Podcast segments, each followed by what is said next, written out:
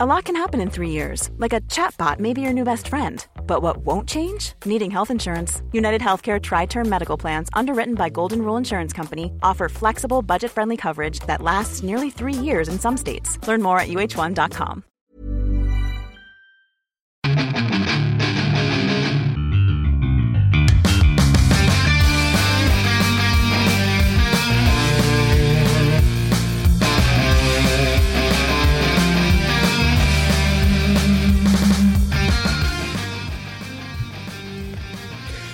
Bienvenidos a otro programa más de Fuera del Control. Mi nombre es Hugo García. Y sí, seguimos vivos desde Japón, eh, fuera de terremotos.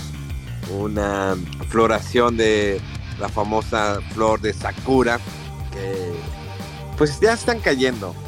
Ah, extrañamente, es muy raro que se den las lluvias en esta época tan seguidos y van varios días que está lloviendo. Pero eh, han sido entretenido estos días. Pero bueno, vámonos de lleno y tenemos al señor Rodo y Amiga, como siempre, aquí juntos, acompañados, tomados de la mano, platicando, como siempre, de videojuegos. Y vamos a darle eh, preámbulo a esto. Fíjense que curiosamente, eh, hace unos días acaba de salir a la venta Resident Evil 4, el remake. Creo que es un juego muy esperado por todos los que son fanáticos de la franquicia y sobre todo que son fanáticos de este juego. En lo personal, a mí nunca me gustó. No me gustó la primera versión que se lo para GameCube. En lo personal. Pero sí debo admitir que es un buen juego. Tenía buena jugabilidad, tenía algunos cambios en la manera que se jugaba, eh, algunas cosas. Pero digo, nunca fue de mi, de mi grado el juego. Soy más de el clásico, ¿no? Del Resident Evil 2. Incluso a mí me sorprendió mucho el 7 cuando salió, me gustó mucho. Y debo admitir que esta, este remake, después de haberlo jugado eh, durante horas eh, previo a su lanzamiento, eh, debo admitir que es superior al remake del 2. definitivamente, en muchos aspectos, tanto en jugabilidad, el combate, en cómo se va desplegando. Y, créanme que estamos ante un juego muy diferente.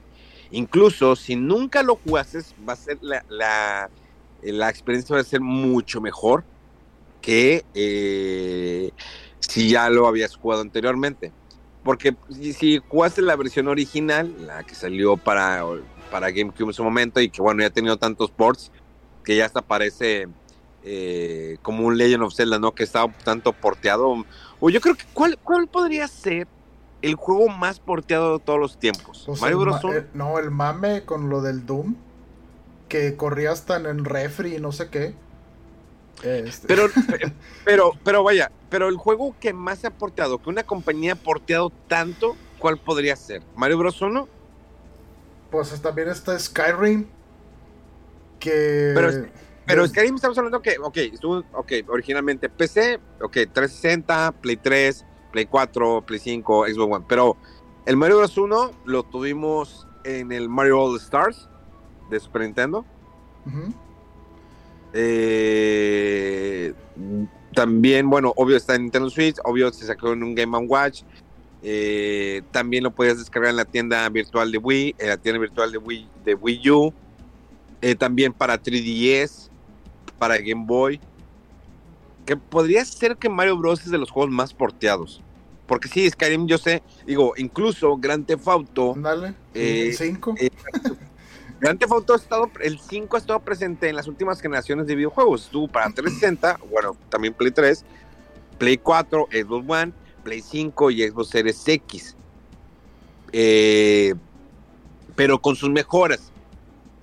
O sea, ahí sí tuvo, digamos, sí tuvo unas mejoras y el Mario Bros. 1 ha sido lo mismo, a diferencia del Super Mario All Star de Super Nintendo, que sí hubo ahí que lo mejoraron. Realmente fue, eran como que los primeros, ¿no? Como que remakes. Se podría decir que el Mario All Stars podría ser un remake del Mario Bros. 1. Porque sí, era diferente. O sea, no ¿Sabes también cuál se me ocurre mucho? El, primero, el Mario Bros. O sea, no el Super Mario, sino el de los dos tubos y que van saliendo los. Ah. Ese está hasta en la sopa, o sea. en, no sé qué, eh, no sé ni en el Yoshi o en algunas versiones de, de los juegos estos de Super Mario Advance. Siempre te ponían ese, siempre te ponían ese en un chorro de juegos. Estaba en maquinitas, estaba en el Nintendo, estaba en un chorro de partes también. Eh, sí, hay algunos que están hasta en la sopa, güey, pero sí. Podemos nombrar varios. Estaría bien curioso, ¿no? Hacer un, un, especial de los juegos más porteados de todos los tiempos. sí, también. Que también Doom. Que se lo hiciera Mega Man, no solo, su ah. programa. ya ves que nunca, nunca quiso hacer su programa, Mega Man huevo. Oye, es que fuera, fuera de, de, chiste, lo, lo del Doom también, ¿eh? Ahorita que lo estás, que lo estoy pensando. Porque empezó en, en DOS. Y luego tuvo la versión de Windows 3.1.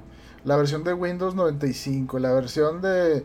Y de ahí te vas. De, de Switch, de Super Nintendo, de de ahí un chorro de, aparatos, e incluso esos que decían, ¿no? Que le hicieron correr en un refri, que le hicieron correr no sé qué, que digo, algunos ya fueron payasados.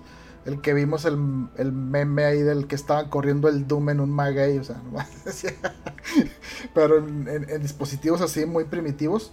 Eh, y pues sí, o sea, hay un chorro de juegos que, han sido porteados numerosas veces ya porque sea un clásico muy viejo, este, o porque es muy demandado, ¿no? Eh, Incluso estaba pensando ahorita que si es en el Grand Theft Auto 5, creo que todavía Skyrim le gana porque está en Switch Skyrim y, Grand Theft Auto no, sí. Skyrim exactamente está en Nintendo Switch. Pues de hecho, los Final Fantasy Ándale, pues, también, es como han estado. Digo, ya van a llegar a Nintendo Switch. Por fin los Pixel Perfect, ¿verdad? Ya, por fin, ya, ya, ya era, ya era hora de que llegaran esa esa colección, que hay una colección que va a estar física, pero creo que solamente por medio de la tienda de Square Enix. Mm. Hasta tengo entendido, creo que trae un vinilo, un disco, no recuerdo muy bien. Eh, no está de venta, no, está a la venta en otras partes más que en la tienda de Square Enix. Que recuerdo que yo había hecho mi, había separado mi colección de Final Fantasy VII Remake con la moto y todo. Y luego Square Enix se le ocurrió mandarme el Final 7 eh, unas semanas antes para pues hacer la reseña y ya fue cuando me decepcionó y cancelé mi, edición de colección. Entonces no, no supe realmente si eh, qué tan bueno iba a ser el servicio de la tienda Square Enix de América que llegara a México. Eh, no tanto por decir que, ah, pues la cancelé porque por el, por el mame que no me gustó el juego, no. Simplemente pues me quedé con la curiosidad cómo estaba ese servicio. Mm. Digo, hemos encarado cosas de Estados Unidos, pero nunca he encarado en la página de Square Enix porque tiene buenas cosas, caras, pero tiene buenas cosas. Pero al menos, al menos cuando yo hice la orden, sí me permitía que eh, me lo mandaran a México. Fíjate, yo, perdón, ahorita rápido nomás porque, por si tenías la duda, un, un, un, amigo este pidió algo del Final Fantasy XV. No sé, una edición que traía no sé qué tantas cosas. Y sí la pidió de la tienda de Square Enix hasta donde yo recuerdo. Y creo que sí le llegó, pero de que tú andar, tuvo que andar cazando el ventado juego en Correos de México y que no sé qué, o sea, mm. no, no, no, no, o sea, yo cuando me dijo eso, hijo, qué pinche paciencia, y qué chido que te llegó, pero no, no, última vez, yo no haría eso, güey. O sea, para esas ediciones chingonas. Y que las manden en correos así. Y correos de México, o sea, con todo respeto. No, con todo respeto, no, La, neta es que no. Porque a mí me ha pasado, ¿no? entonces, no, güey. Colecciones chingonas grandotas de 8 mil pesos que te lo llegue o que te lo vayan a mandar por correos de México. No, señores. Es que ese es el problema, que, muchas veces... Eh, es que, la bronca no es de la, no es de la compañía. O sea, el problema es viene en México. O sea, las, por ejemplo, el correo de aquí de Japón es increíble, es un gran, es muy seguro. Entonces, ellos lo mandan por correo normal porque es un correo bueno, de buena calidad, buen servicio. Entonces, si ellos lo mandan por el correo normal, pero desafortunadamente cuando llega a México, pues llega el correo de México. Sí, incluso que la compañía tiene la culpa. El que sea como se dice certificado y que no, o sea, no, no sirve. Pero eh, en, lo que sí está mal, y creo que sí deberían ofrecer es la opción, porque, o sea, de que te lo manden por FedEx, estafeta, UPS, lo que tú escojas, y oye, si estás invirtiéndole 200 o 300 dólares en una edición especial, pues ¿qué te cuesta unos 50 eh, eh, o yo qué sé, 40 dólares más para que te lo manden y que tengas el tracking y asegurarte que te va a llegar? Porque si no es una apuesta de, déjame aviento los 300 dólares y a ver si me llega. Y ahí depende también mucho de la compañía. A ver si tiene algún tipo de respuesta o de garantía de que si no llega, que si dónde está, que te regresen el dinero, que te vuelvan a mandar. Eh, y sí, o sea, yo entiendo la parte de que, o sea, sí, pero deberían de ofrecer la opción por cualquier otro caso, porque si no estás confiando en que el servicio de correo de todo el mundo es igual de chingón que el de Japón o el de Estados Unidos y no va a ser así. es que la, idea errónea que tienen las compañías, que piensan que el servicio de correos es muy bueno aquí, en, que es muy bueno en México, el cual no lo es. Sí, no, no. está muy se quedó en hace 30 años eh, rezagado Correos de México. O sea, yo me acuerdo con una, en una ocasión cuando fui a buscar un paquete eh, que estaba extraviado, fui a una locación ahí en Monterrey y se hubieran visto la cantidad de paquetes que estaban ahí. Y le digo, ¿todos esos paquetes son para entregarse en estas fechas? No, hay paquetes que llevan meses aquí.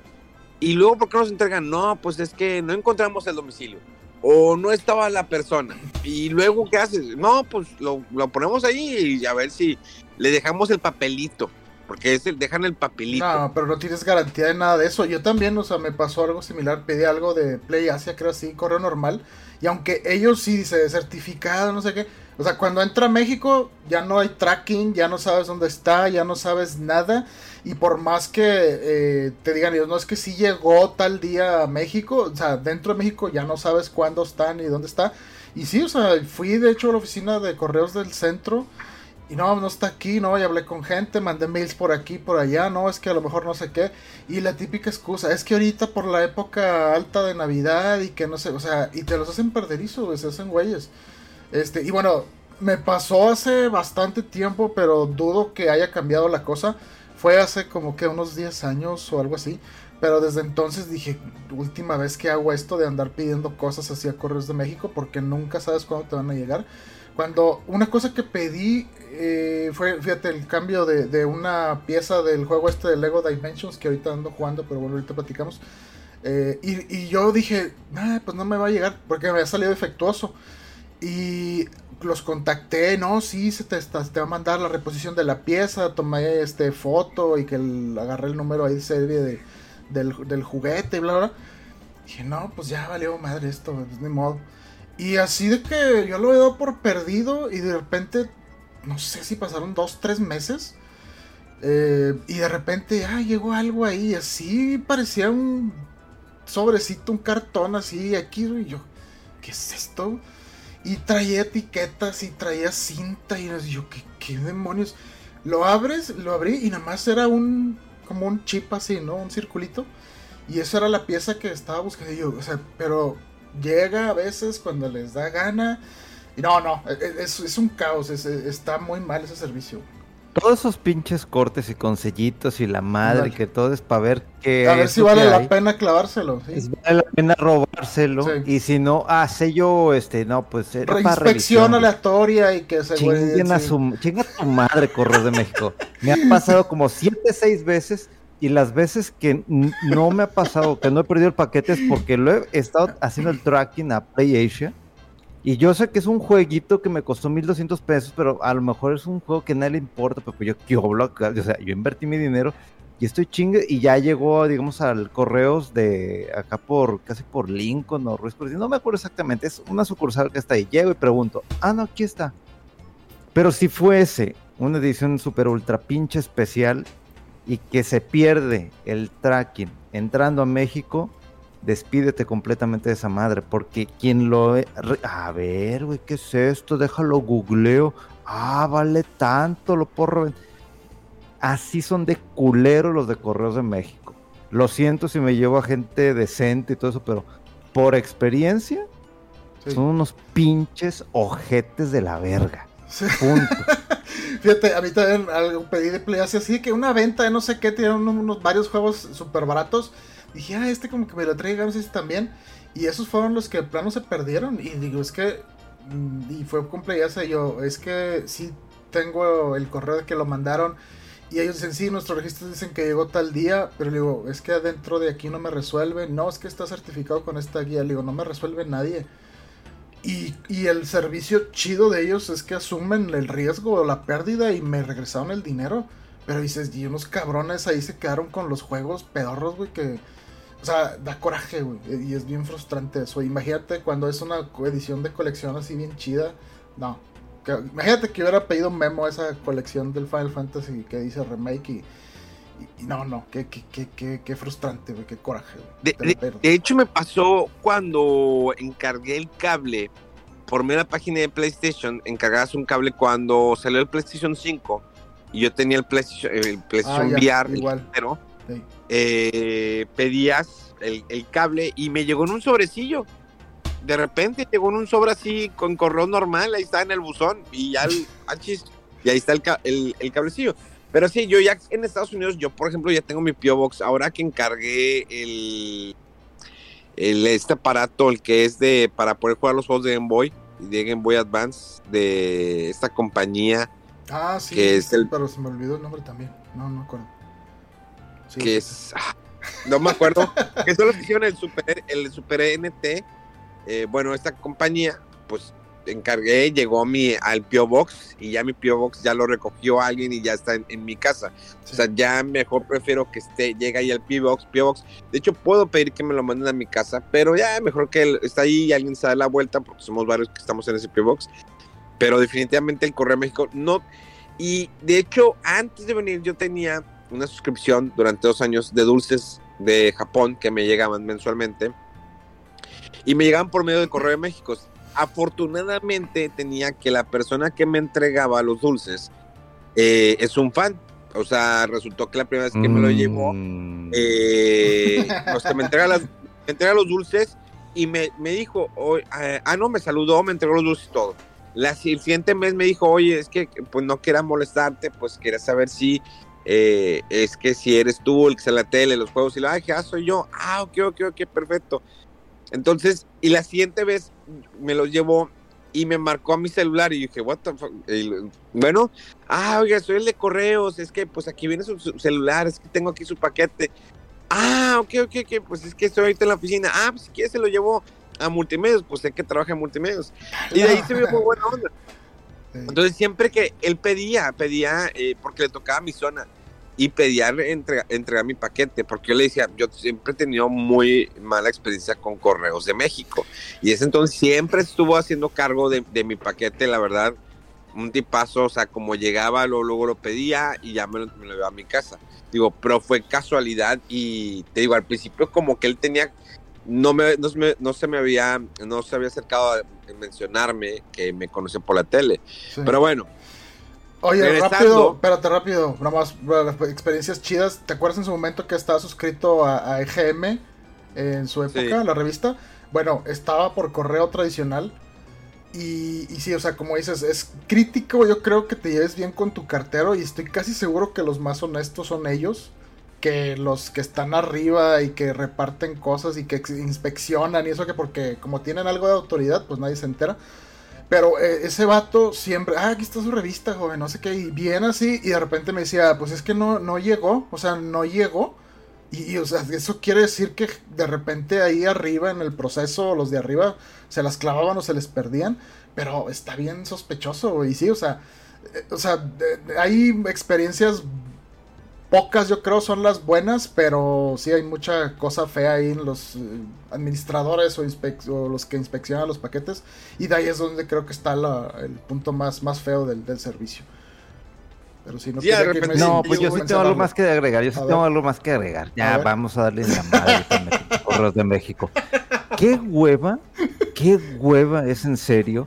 Que tengas que estar haciéndole el tracking al tracking del tracking para cuando te diga, ya está en México y estés picándole así, aunque se escuche, así picándole la página de, Correos de México y que tú ya sabes que tu paquete tendría que llegar ahí, o sea, a la sucursal que toca y que le toca al encargado del encargado del encargado, encargárselo al encargado para que te lo deje en casa, estar en chinga de que no puedes que entrar al país y, actualizando, actualizando, actualizando y de repente como que se pierde rastro y tienes que ir a la sucursal, vengo por esto.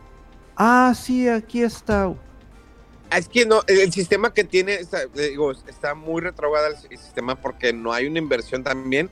Eh, también viene esto eh, por parte de, del gobierno, sin irme directamente a ya sabes quién.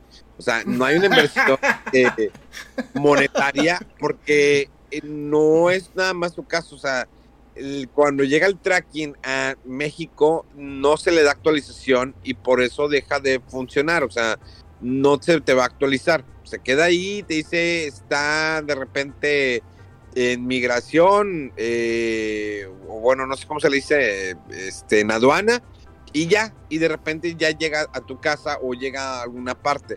Pero porque no hay un enlace, porque el sistema es todavía muy, eh, está muy retrasado, está muy viejo el sistema de correos de México, definitivamente.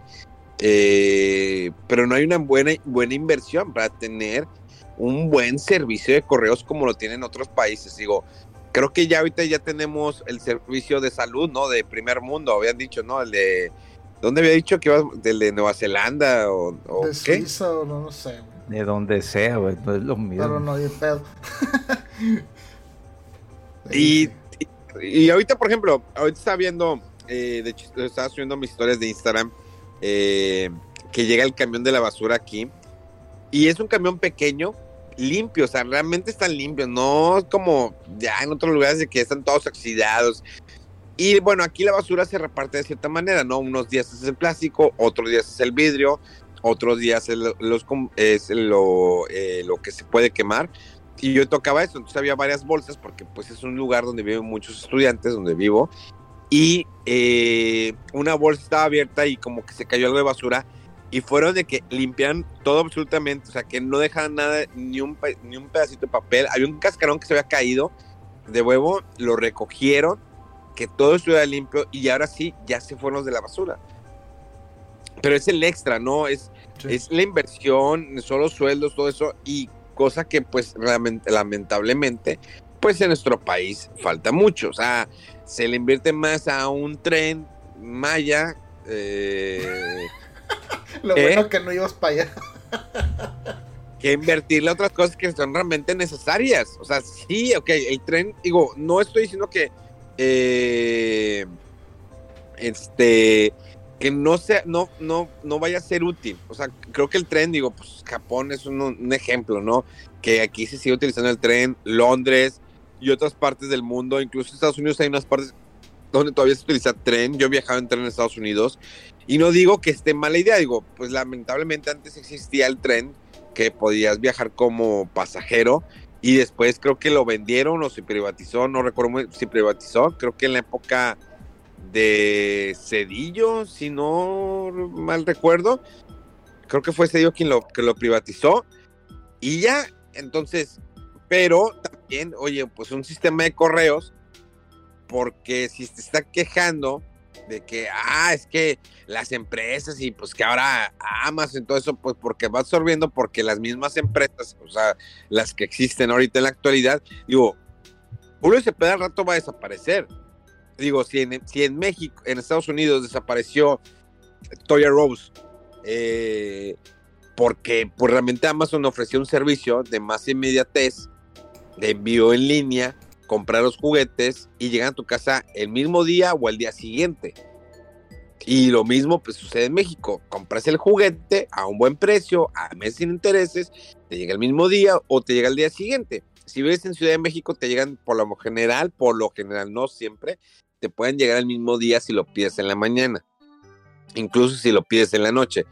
Eh, en, otros, en otras ciudades de México, pues normalmente te llega al otro día, 24 horas después, si tienes el Prime. Si no tienes el Prime, te puede llegar hasta dos días.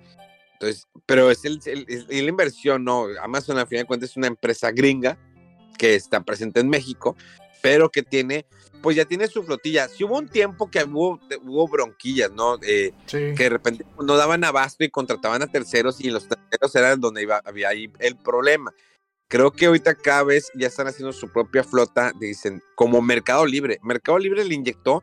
Mercado Libre hace siete años era un lugar de piratería, no te mandaban las cosas, se el dinero. Pero ahorita Mercado Libre es una empresa líder no solamente en México, sino ya en otros países, una empresa líder que le invirtió porque tiene su propia flotilla para entregar y si no puede, pues contrata ya terceros que de repente llega un carro así mm, X de que este carro que me va a saltar. No, aquí tengo su, paquete de Mercado Libre, pero es cuando ya llega a ese extremo de que sabes que no tengo, eh, no la voy a hacer, contrato un tercero para que lleve el paquete. ¿Por qué? Porque tiene también ya el mismo servicio que Amazon de, pues lo ofrezco al de otro día que lo recibas, con garantía, ¿no? Y garantía de las compañías, si la empresa que te vendió, la tienda, lo que sea, te vendió algo que estaba mal o que no era, ah, bueno, se te regresa, ah, bueno, te regresa el dinero o puedes denunciar a la misma tienda. O sea, sí hay de repente productos que todavía no sé, que son de baja calidad o que resulta ser otra cosa, pero eh, Mercado Libre elevó su nivel de calidad muy cañón.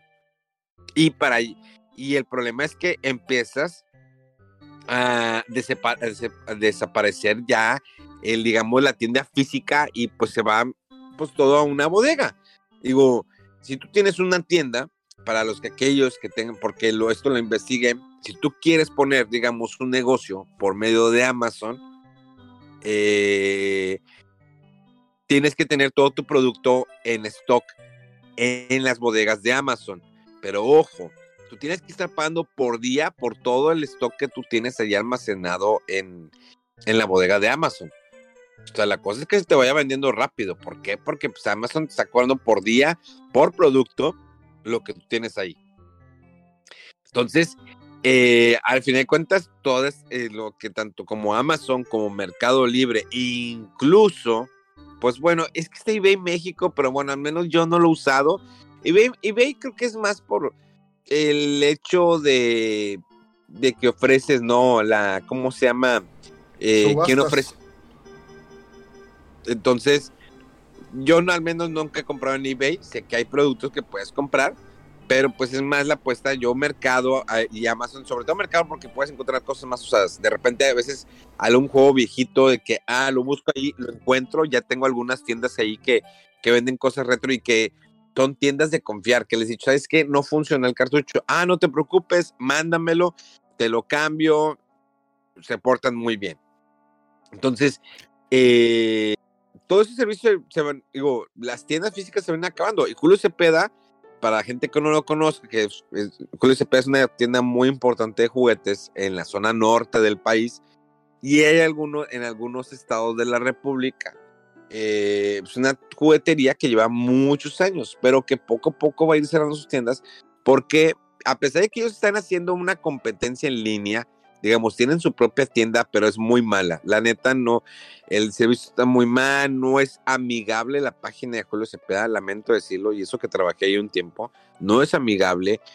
En sus redes sociales falta más, hay que saber, eh, hay que saber jugar un poquito con las redes sociales, sobre todo cuando es una juguetería. Eh, y eso es, cuando, eso es lo que pasa cuando contratas mm, eh, mano barata y con, eh, contratos a cualquier persona. Pero, eh, y pues tienen su, sistema de paquetería, digo, pueden agarrar DHL y de, FedEx. De hecho, cuando encargas de Amazon de Japón, a veces te llega por FedEx, porque pues Amazon Japón te lo manda por Prime, pero ya aquí ya llega por, eh, a México llega por FedEx. Incluso si, encargas por Amazon de Estados Unidos, pues te llega por buena paquetería. Eh, pero pues vamos a lo mismo. Mm, Correos de México va a llegar un momento en que ya no se va, se va, la gente ya no lo va a usar. O sea, la gente en México no lo usa. Ya nadie manda una carta. O sea, me recuerdo la época que yo mandaba cartas o mandé una carta a Club Nintendo o incluso mandé una carta a, familia, en familia con Chabelo. Ah, no, puro pedo. Este, pero sí bien. Además quería hacer la, la, la mención de que ya se murió la, eh, ya se murió Chabelo. En paz descanse.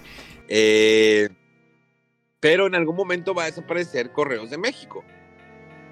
Yo Ojalá, güey. Eh, Ojalá. Eh, no, pues es, que, te, sigue llegando que para los recibos de servicios o o sea, no entiendo para qué. O sea, o esos ya llegan por este Mex Post. No sé si es otra cosa o es lo mismo.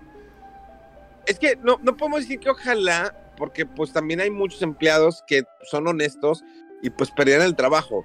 Y de alguna manera, Correos de México tiene que ser, tal vez no va a desaparecer, pero creo que cada vez va a tener menos eh, digamos, menos movimiento. ¿Por qué? Porque todavía estamos en un país tercermundista donde todavía se maneja mucho mandar cosas por correo. No le deseo que desaparezca.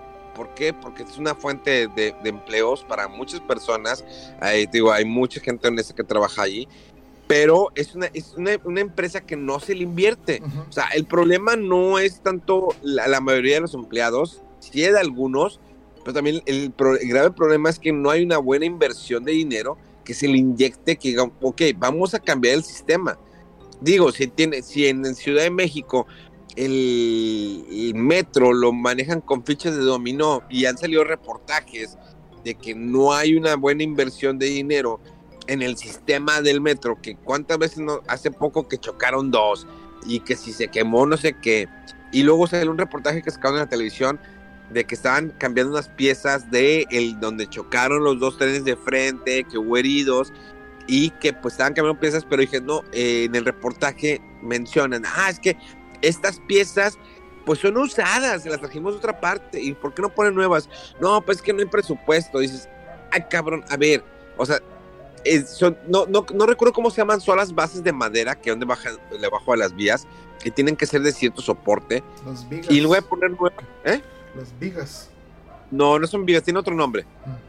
Eh, eh, pero son los soportes de madera eh, y tenían que ser nuevas, pero no, le pusieron usadas. Entonces, no hay una inversión de dinero, no hay, no se destina bien el dinero de México, no solamente por el gobierno de ahorita, sino en previos gobiernos. O sea, no hay una buena instrucción, no hay un buen, una buena inyección de dinero. se inyecta dinero en otras cosas, en también como en cosas necesarias y en cosas innecesarias, como seguir invirtiendo dinero en petróleo. Digo, ya ves que dice, ahora todos van a querer atacar México porque tiene un chingo de petróleo. No sé dónde van a sacar que tenemos mucho petróleo, porque pues no. O sea, el hecho que tengamos una refinería que no refina, pero que siempre tiene agua, está, inundando, pues no significa no que estemos nadando en petróleo. Entonces, Aquí el grave problema es que no hay, una, no hay una inyección de dinero en, servicios que tenemos que se usan todavía. Y, así, es un problema que va, que, va a seguir eh, en, los, en, los, en los próximos años. ¿Por qué? Porque no, no hay unos focos de atención, ¿no? Dicen, ah, ahí está, pues está funcionando. O sea, cuando te dicen, no, pues, pues funciona. Pero ¿qué tan, qué tan bien funciona? O sea, ¿funciona 100%? cuál es el, cuál es el, digamos, la efectividad del servicio, eh, cuál es el porcentaje de efectividad, eh, cuánto es el punto negativo, o sea, no hay, o sea, lamentablemente no hay. Y te das cuenta, a mí porque me ha tocado trabajar en empresas gringas, como un Cars Junior, vas a decir, ah, pero son hamburguesas, no, no, no, pero trabajar en Cars Junior es que es tiene un, hay un, digamos, no es un reglamento, pero hay una manera de trabajar en Cars Junior. O sea, hay una calidad en el proceso de las hamburguesas. O sea, de cómo debe ir colocada cada cosa, en los tiempos, muy diferente a, McDonald's que, pues lamentablemente a veces McDonald's se me hace muy pobre en México, porque de repente eh, o las papas no están bien hechas. Y las papas de McDonald's son las que más me gustan, pero hay veces que llevan mucho tiempo ahí, eh, se les quedaron, la hamburguesa no estaba bien, o no la pediste de cierta, eh, la de cierta manera y no te respetaron. Pero Carlson tiene unos estándares de calidad increíble y eso lo viví durante muchos años. Es de que el proceso es así y así tiene que ser el proceso. Porque es la calidad con la que, por eso cuesta lo que cuesta la hamburguesa de Carl Jr. Eso, es lo, importante. Sí, a lo mejor dinero, pero más que nada en procesos. Eh, porque eso es lo que determina a fin de cuentas eh, lo que está mencionando Mega, el tracking, o sea, estoy seguro que llega un número internacional del tracking y lo ve alguien en el sistema, ah, déjame lo pongo que este está asociado a uno interno en una hoja y, luego y ese número dónde lo puede accesar la persona o el celular, los datos de contacto. Eh, sí, o sea, e, e importancia también en el proceso. ¿Ibas a mencionar algo, Mega? Fíjate, lo que dice Memo, que a lo mejor en unos años le llegan, yo no creo fielmente que a Correos de México no le van a invertir, así como lo han hecho en los últimos, no le van a invertir ni un peso. No, no le van a invertir. ¿Qué es lo que va a pasar? La gente que ahorita está trabajando en Correos de México, al ver que no hay tanta demanda de trabajo en ese tipo de, de servicio, ¿qué pasa? Recortes. ¿Qué pasa con los recortes? Llega más trabajo, hay menos personas, se vuelve más caótico y poco a poco colapsa. Poco a poco va a colapsar, nadie lo va a querer usar, no se va a usar y simplemente va a estar ahí como adorno, gastando dinero este que se puede invertir en otros lados por el hecho de que es digo, literalmente mal servicio. ¿Cuándo fue la última vez que tú usaste correos para enviar algo? Yo desde hace como unos 20 años que no volví a tocar correos de México. Y todo lo que pido es que me lo mandes por FedEx, por DHL, por no sé qué. Y, o sea, inclusive esta fete y todo eso me lo llegan en buen tiempo y en forma y, más rápido.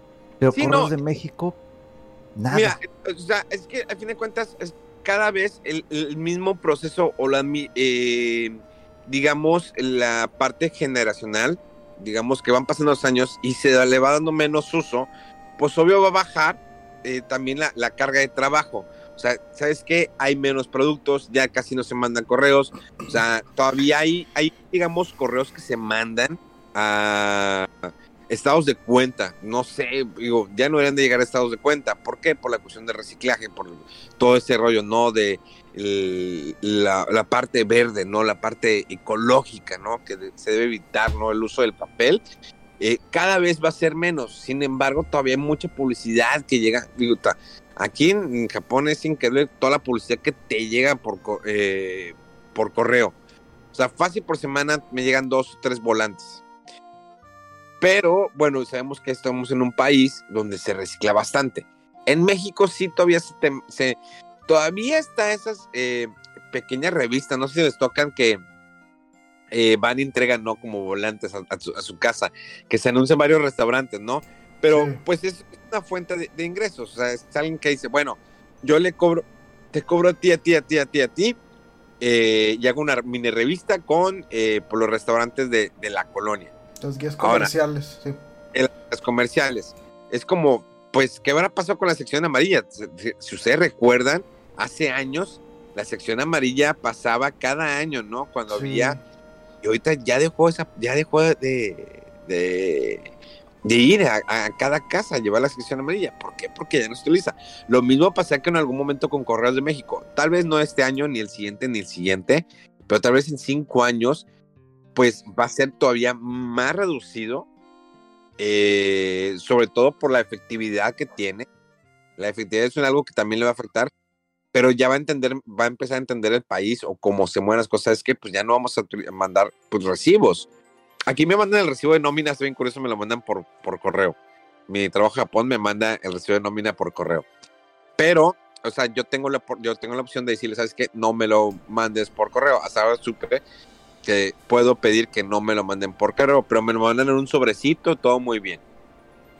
Incluso tu tarjeta de, de, la tarjeta de mi banco me llegó por correo. O sea, es, la seguridad, ¿no? Que está del correo y si no estás presente, tú hablas, eh, te metes a la página, dices, oye, puedes venir mañana de tal hora a tal hora, este, me puedes marcar mi teléfono. Y así lo me ha pasado con varias cosas pero por el correos de Japón. Entonces, lamentablemente, eh, por unos la llevan todos los demás, pero pues al final de cuentas porque estamos en un país donde no eh, hay una proyección de, pues, qué es lo que se necesita más, dónde se necesita invertirle más, qué, qué se necesita renovar sobre todo. Digo, estamos en, digamos, nuestro estado, Nuevo León, en la ciudad de Monterrey, que durante tantos años y sabes que siempre que llueve mucho pasa lo mismo, que se inundan las calles, que en los puentes pasa eso y pasa un huracán, ya no por pues reparsa. bueno, pues vamos a, evitar que pase eso. No, es lo mismo y lo mismo y lo mismo. Y ah, no, pues tapa el bache. Tapas el bache, ya remediaste.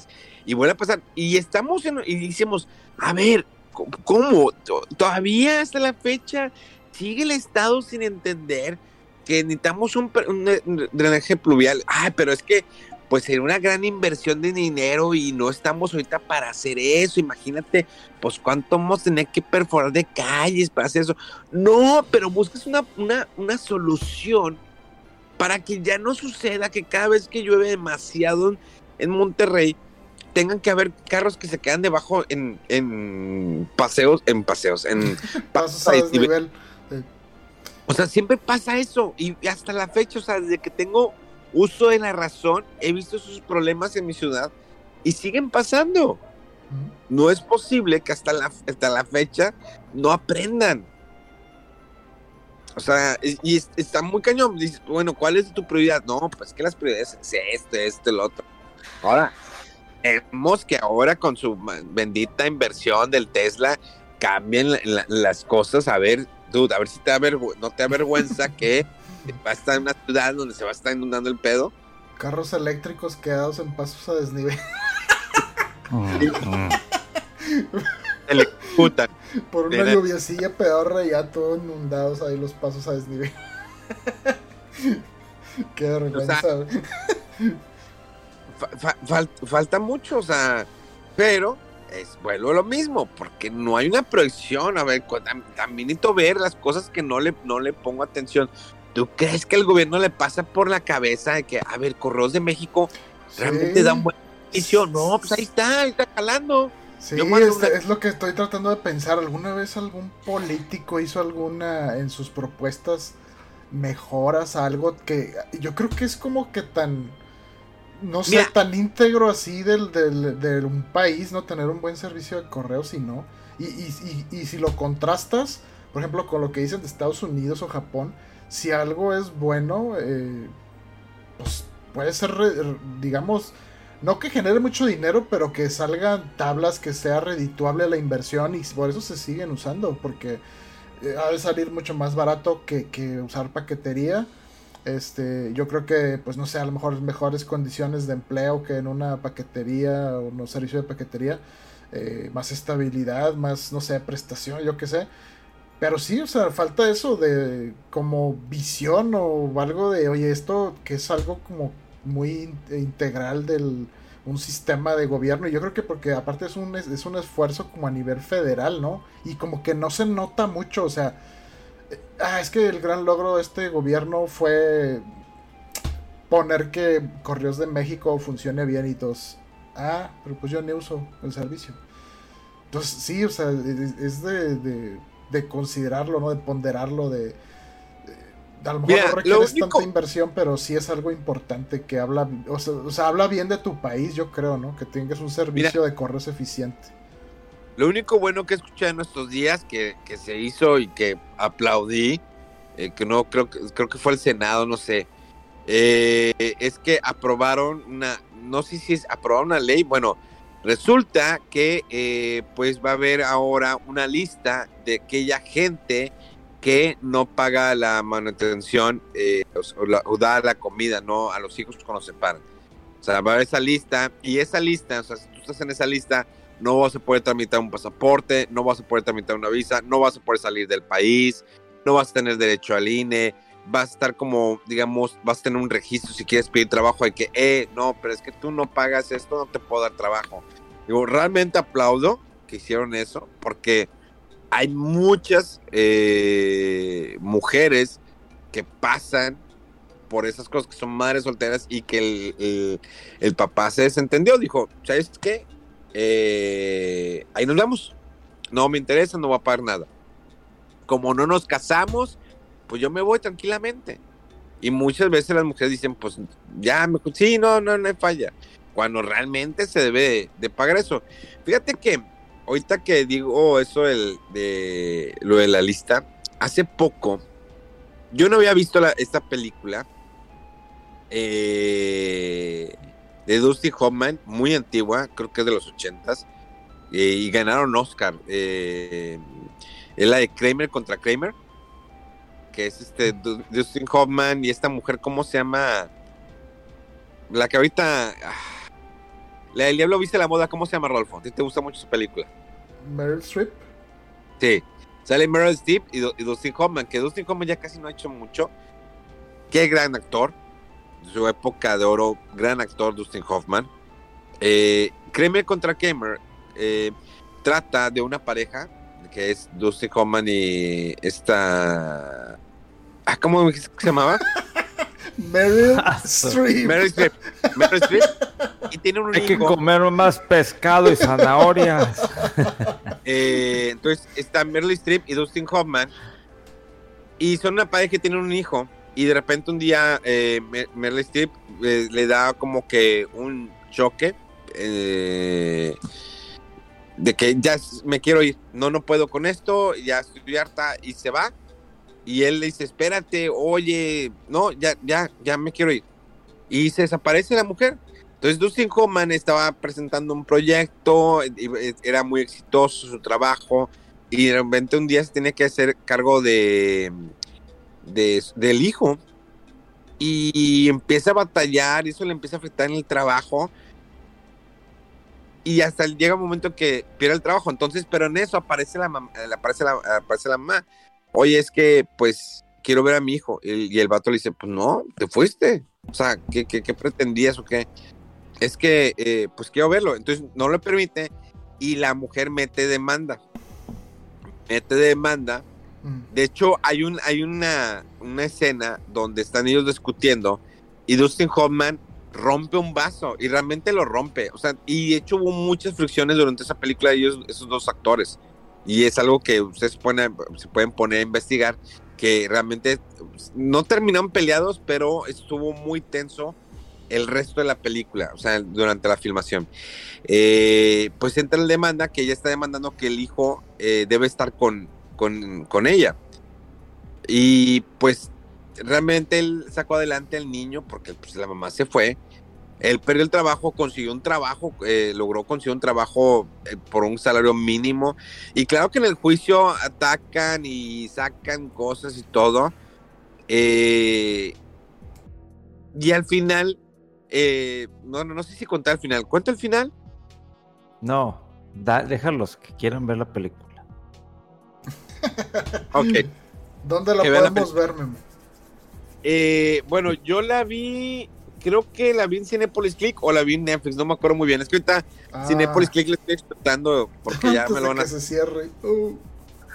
Oye, de hecho, by the way, eh, vi la película esta del, del director de Sexto Sentido, ¿cómo se llama? Señor Shamalamayan. Shamalamayan. ¿De la cabina? Bueno, eh, vi la de que es una cabaña, que es una pareja gay, que tiene una hija. ¿La vieron esa película? Sí. Sí, tenemos reseña fuera la super reseña. A huevo, a huevo. Fíjate que estuvo, estuvo interesantona, ¿eh? No es la gran película. Sí, tiene lo suyo. Batista, que buen, actor, ¿eh? O sea, no es el gran actor, pero me gustó su actuación. Eh, sí impone el hombre, pues es un luchador. Pero está curiosa la película, no es... es, mucho mejor. Es que no vi la, la de la, pasada, ¿no? de, viejos. Este, Sí, la de viejo no la vi. Eh. No puedo pararla. Ha tenido películas malas este hombre. La de la aldea iba bien, pero al final siempre hay. Es que los finales de este güey son. son malos y son buenos. ¿El twist o, no te gusta? Sí, o sea, la película puede estar muy buena, pero al final el twist está de que, what the fuck. O sea, por ejemplo, el señal es, toda la película es tenso y llega lo último y pierde ya, ya la, en, en la el estar tenso se pierde al final. O sea, ya cuando ves al alien, ya cuando, ay, ok, ah, pero durante toda la película estás, estás con la, eh, todo tenso y que, y lo que están especulando y, y que si los ruidos y todo. Y incluso Sexto Sentido, que yo creo que es su obra este, magna de este hombre, que no te lo imaginas, o sea, como que te avientas, te avientas pequeñas señales pero no las pones tan, atención que estás tan clavado en la historia, pero sí te va diciendo algunas cosas de que, dude, o sea, este personaje está esto, por si alguien no ha visto ese sentido, que déjame decirte que aquí he conocido personas, una de Francia y una de México, que no han visto sexto sentido. O sea, la persona, y te es, es cuando te das cuenta, esta es, es, un chavo de aquí que tiene como 20 años, que digo, dude, o sea, no has visto ni señales ni sexto sentido, que es parte de la cultura pop generacional. O sea, pero no les tocó, yo creo. O sea, a mí, por ejemplo. obvio, que no les tocó, obvio que no les tocó, pero que nunca has visto el meme, veo gente muerta. O sea, que nunca has tenido la curiosidad de. ¿De dónde vienes? Pero así pasa, ¿eh? Yo también conocí hace poco un, un compañero de trabajo que no había visto la película de Matrix, la primera. Y, y, y, la, y, la, y los memes y tenía una idea de qué se trataba la película pero no lo había visto y cuando la vio quedó así de que, qué chingona película. Entonces, sí, o sea, a veces está bien que te vayas un poquito para atrás, pero a veces, o sea, si no te toca el fenómeno en el momento, eh, simplemente, mm, pues es como que, ¿por qué voy a checar una película tan antigua, ¿no? O tan vieja. Eh, y a veces nos pasa a nosotros, por ejemplo, me tocó eh, que vivir durante la época del fenómeno de Lost y yo nunca la vi en su época y no la he visto todavía completa hasta la fecha, pero hay tanta cosa que de repente pues, se te va una que otra, ¿no? Sobre todo ahorita de cultura pop, videojuegos, cómics, etcétera. Y pues es lo que es, hay, muchas cosas. ¿Qué también pasó con, eh, por ejemplo, Supernatural? Yo no la vi en su momento, o sea, creo que vi unos dos capítulos y la dejé ir. Y justo cuando iban a decir que se iba a acabar, me la empecé a aventar yo la dejé a medias, sí, pero la estaba viendo y me. O sea, me llegaron muchas cosas. Y por aquí, por aquí, por aquí. Y, ya de repente, temporada 13, 14, 15, pop, ya. O sea, no supe por dónde. Pero sí, o sea, qué lástima que pase eso, pero es que hay tanta cosa que ver y hacer y checar que de repente no te da el tiempo. Incluso me pasó, me pasó con Doctor Who. O sea, Doctor Who lleva más de 50 años. Y yo lo encontré por acaso en Netflix, me llamó la atención y dije, a ver, he escuchado mucho Doctor Who, déjame verlo. Y me hice realmente muy fan de Doctor Who. O sea, pero empecé muy tarde. Eh, no lo disfruté como pude disfrutar en el momento. Y digo, sí, me ha gustado. Eh, sin embargo, ahorita pues ya estoy así como que al corriente todo lo que ha salido de Doctor Who. Me tardé, pero ya estoy al corriente. Pero creo que es, también es algo que yo creo que las nuevas generaciones les falta más, porque creo que hay tanto bombardeo. Me gusta mucho a veces que algunos influencers o youtubers sacan videos de películas, no, no solamente nuevas, sino películas viejas. Ah, esto detrás de, o lo que sucedió. Hay un youtuber, bueno, no recuerdo, no sé, ni siquiera es de México, creo que es español.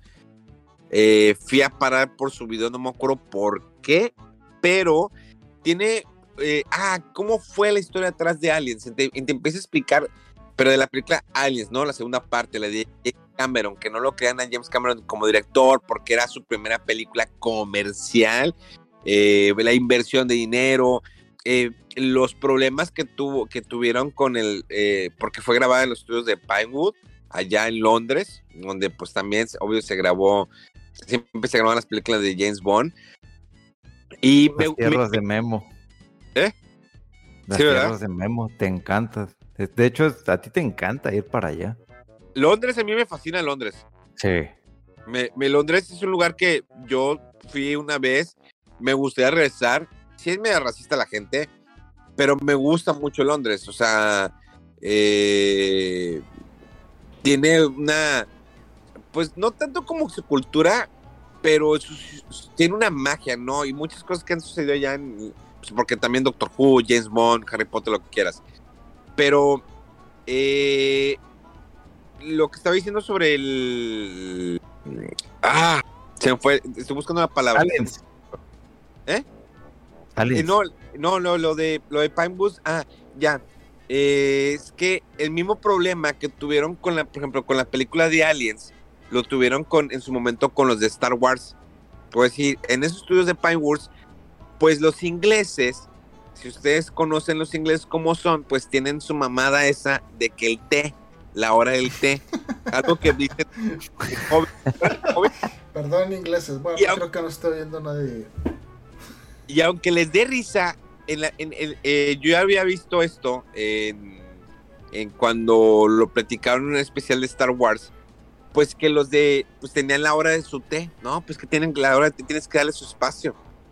Y lo mismo pasó en el caso de cuando grabaron Aliens, que James Bond tenía mucho de la bronca de que es que los dulces quieren tomar el té, o sea, que no, es que la hora del té, y todos paraban de grabar, güey, ¿por qué? Es que la hora del té.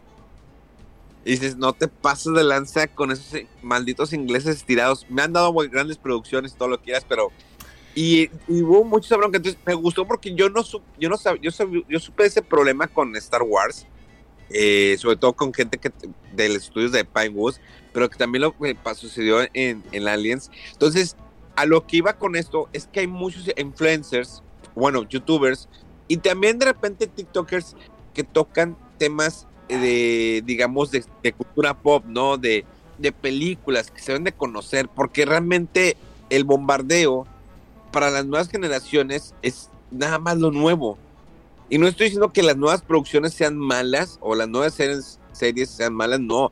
Hay cosas nuevas que son muy buenas que me han gustado. Ahorita, por ejemplo, hay una serie que estoy, bueno, hoy salió el último capítulo, bueno, el viernes pasado, eh, que es de Apple TV, que es con Harrison Ford y con este, el que salía en, ¿cómo, cómo me, eh, cómo me cochea tu madre? ¿Cómo se llama? No, How Met Your Mother. Este, el amigo, ¿no? El tontote, el que estaba con la loca. Alto, sí. Entonces, ahí, no me acuerdo el nombre del actor, pero hay una serie y en esa sale pues, Harrison Ford y es sobre un, eh, pues, psicólogo, psicoterapeuta, se puede decir, y es muy buena, o sea, y es nueva. Ese tipo, la verdad, yo no lo, no me caía bien por How Million More. Bueno, sí como que me da risa, pero Obvio que How Major Mothers al final se lo lleva a este Dodie Hauser la serie, para mí, que es este, ¿cómo se llama? ¿Bernie? Sí, Barney, Barney. Barney. Eh, pero en esta serie está increíble, son 10 capítulos nada más, es buenísima la serie, tiene todo, y Harrison Ford se pasa de lanza, o sea, realmente verle una serie de televisión que ahorita está saliendo en dos series, o sea, está en esa y está en la serie de esta de, está de Paramount, que es una como una precuela de una serie tipo como de vaqueros, pero es más peleas de familias, ¿no? De, ranchos. Nada más que no me acuerdo cómo se llama esta serie. Yellowstone. Yellowstone, sí. De hecho, está una precuela que estaba haciendo, que está haciendo Harrison Ford, que es la, la precuela de Yellowstone. Entonces dices, what? Entonces, este hombre ya que estén aprovechando en series, porque ya no, no tarda en morirse, ¿no? Digo, si se murió Chabelo, que no se mueran los demás. Ya cuando se murió Chabelo, ya, ya cualquier cosa puede pasar. Ya cualquiera. está Mega Man. Entonces, eh, es, es, es, es, difícil que las nuevas generaciones puedan conocer sí, megaproducciones. Hay un caso muy raro, y no sabía, fíjate, este John Malkovich, que probablemente ustedes sí lo conocen, pero la gente que nos escucha tal vez no, investiguen John Malkovich tiene una película muy buena que se llama eh, Quiere ser John Malkovich. Es una película súper rara. Que de hecho sale James, eh, esta Cameron Díaz en, esas, en esa película y se ve tan, tan X. Pero es estar dentro de la mente. Eh, encuentran una puerta y se meten en esa puerta. A lo mejor Mega no la ha visto. ¿Tú sí la has visto, Rodolfo? Sí. Te metes a esa puerta y entras al cerebro, a la cabeza de John Malkovich. Entonces puedes ver lo que está viendo John Malkovich. Pues está dentro, es una casa, ¿verdad? Es la casa de Cameron Díaz. Dicen, ¿y esta puerta dónde va? No creo que ¿No eran unas oficinas? O eran oficinas, no me Algo así, sí, una fumadez de trama, pero está muy interesante. Había la, puertecita y como que se metían y estaban adentro de John Malkovich. Por eso se llama, ¿quieres ser John Malkovich? Entonces, pero lo que, a lo que iba es que él acaba de hacer una película hace poco, bueno, hace unos años, se reveló que hizo una película con Roberto Rodríguez, es como un cortometraje, y es una, una película que se va a eh, exponer en 100 años. O sea, ahorita no va a salir, va a salir en 100, 100 años. Ahorita está enlatada la película, para que en 100 años salga esa película. O sea, a nosotros nos va a tocar. Ok. 2115. No sé si para empezar si va a haber cines para... Nada que la tratan de ver y, ah, se veló. o sea, no se grabó. No, o sea, bueno, ya ahorita ya digital ya no hay, ya no hay como, como antes el, el, cine, pero. Sí, se corrompió el archivo. Esa puede ser otra. Esa puede ser otra. Eh, o que se pierda, no sé, como todos los juegos de 3DS y Wii que se perdieron en. Eh, o de Wii U que se perdieron en. Eso es lo que, híjole, no, no hablamos a tiempo de esto, pero estamos, o sea, para cuando estén oyendo esto, creo que es el último día que ya se está dando cuello. Y, ahora parte de lo que quería platicar. ¿sí? Pero es el domingo, ¿no? Es, es fue este domingo. No, eh, es, es, es, el lunes. El lunes 27. ¿El lunes 27? Sí. Sí. Ah, ok, Y, y, si era parte de lo que estaba. Ahorita me clavé porque empecé a ver de que este juego y no sé qué, que de repente que el contenido es cargable y me acordé del juego este, también me acordé de Mega que a mí me entró la neurosis con ese juego, el de Lego Dimensions, que era un juego de Lego y que empezaron a vender muchos juguetitos, este, figuras de Lego, y cada paquete era una aventura en el juego este de Lego, y lo empecé a jugar porque no lo había jugado, güey, o sea, bien, y no manches, o sea, está muy chistoso. Está muy chido, yo ver, figuras. Ajá, ver cómo revuelven los universos de Batman, eh, el, Señor de los Anillos, Doctor Who, El Mago de Oz. Y si, empiezas a comprar los contenidos extra, o sea, todas las figuritas, ajá, te vas por Ghostbusters, te vas con ET, te vas con Gremlins, te vas con Midway, te vas con Portal y un chorro de cosas. Y yo así que, ajá, tengo muchas figuritas ahí. y es lo que estaba jugando hace rato porque empecé, oye, y si luego después cierran la, la eShop y ya no puedes comprar este contenido. Entonces, eh, ahorita dije, voy a probar a ver qué puedo hacer, si llego, qué onda. Hay unos paquetes gratis que se pueden descargar, pero parece que necesitas obviamente las figuritas para activarlos y otros son parte del título, de las actualizaciones del título. Pero sí estoy con la intriga de qué va a pasar con eso. Eh, también eh, lo, de lo que me hice, porque tenía la, los cuatro primeros juegos de la saga de Phoenix Wright y me faltaban los últimos dos y estaban de que es rematadísimos, o sea, en 50 pesos uno y en 40 el otro. Y, es que ya se va a cerrar, ya se cerró, para cuando estén oyendo esto ya. Y bueno, lo único es que lo que compraste al parecer eh, lo vas a poder seguir descargando, eh, pero a ver hasta cuándo. Eh, que lo que dicen que ahorita incluso la tienda de Wii sigue funcionando así. O sea, ya no puedes comprar nada, pero lo que ya tenías descargado lo puedes volver a descargar. Eh, pero pues sí es una lástima y pues que Wii U y 3DS es algo muy reciente. O sea, es la consola anterior de Nintendo. No es de que dos, tres generaciones antes. No, o sea, es la justo antes de esta fusión de, tan interesante del Switch. Y pues sí, hay muchas cosas que se van a quedar atrapadas ahí. Quién sabe hasta cuándo. Hay un video de un chavo, si no tuvieron la oportunidad, a lo mejor tú sí sabes, Rodolfo, no sé si Mega también sabe, que compró todos los juegos mm. de la tienda virtual de 3DS y todos los juegos de la tienda de Wii U. Sí, el, Completionist se llama, The Completionist. Sí, búscalo, Mega. Está muy bueno su video. O sea, te da una explicación de por qué lo hace. O sea, no, no tanto fue por el clickbait, porque él buscó patrocinador y creo que no tuvo patrocinadores saturaron sus tarjetas de, crédito estos chavos porque son varios, pero también lo hacen más por resguardar eh, la historia de los videojuegos. O sea, todo lo tienen en discos duros, o sea, todos los juegos los descargaron, son de discos duros y creo que como tres tarjetas de memoria, eh, pero sí compran todo el juego, incluso los DLCs también de juegos que bien, pin, que bien pinches X como un juego de Barbie, de que todos los DLCs de este juego, o sea, juegos bien, bien raros. Había un juego de belleza, compraron todos los DLCs del juego de belleza. O sea, para resguardar todo ese contenido, todos sus juegos que están disponibles. Entonces, estoy viendo, o sea, no lo estoy viendo, o sea, ya lo puse. de hecho, de hecho sí lo, sigo, porque me gusta mucho el tema de cómo este güey dice, voy a sacar todo. Y pone sus videos y el güey está de que no mames, que la chica no sé qué. Pero de repente estoy viendo aquí los, los de que acá 9.600 dólares y acá otro 13.118 dólares. Y ¡ah! Todo eso completo. Y luego llegó un momento en que cuando lo estaban cambiando, o sea, te explican en el video, cuando lo estaba cambiando en la página de Nintendo, de repente se, la bloqueó. De que no, o sea, llegaste a tope, espérate 24 horas. Y decía, es que es tiempo que a mí me está, me está quitando porque pues es, eh, estás en la como tú sabes, el 3DS, o sea, solamente puedes tener tu cuenta en un 3DS, o sea, no lo puedes tener varios 3DS, entonces era de que pues ponías a descargar los juegos, ya los descargabas, ¿sí?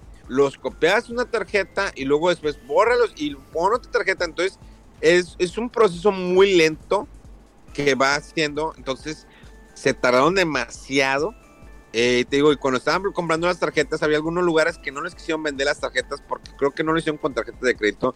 Compraron puras tarjetas de, de eShop. Planning for your next trip?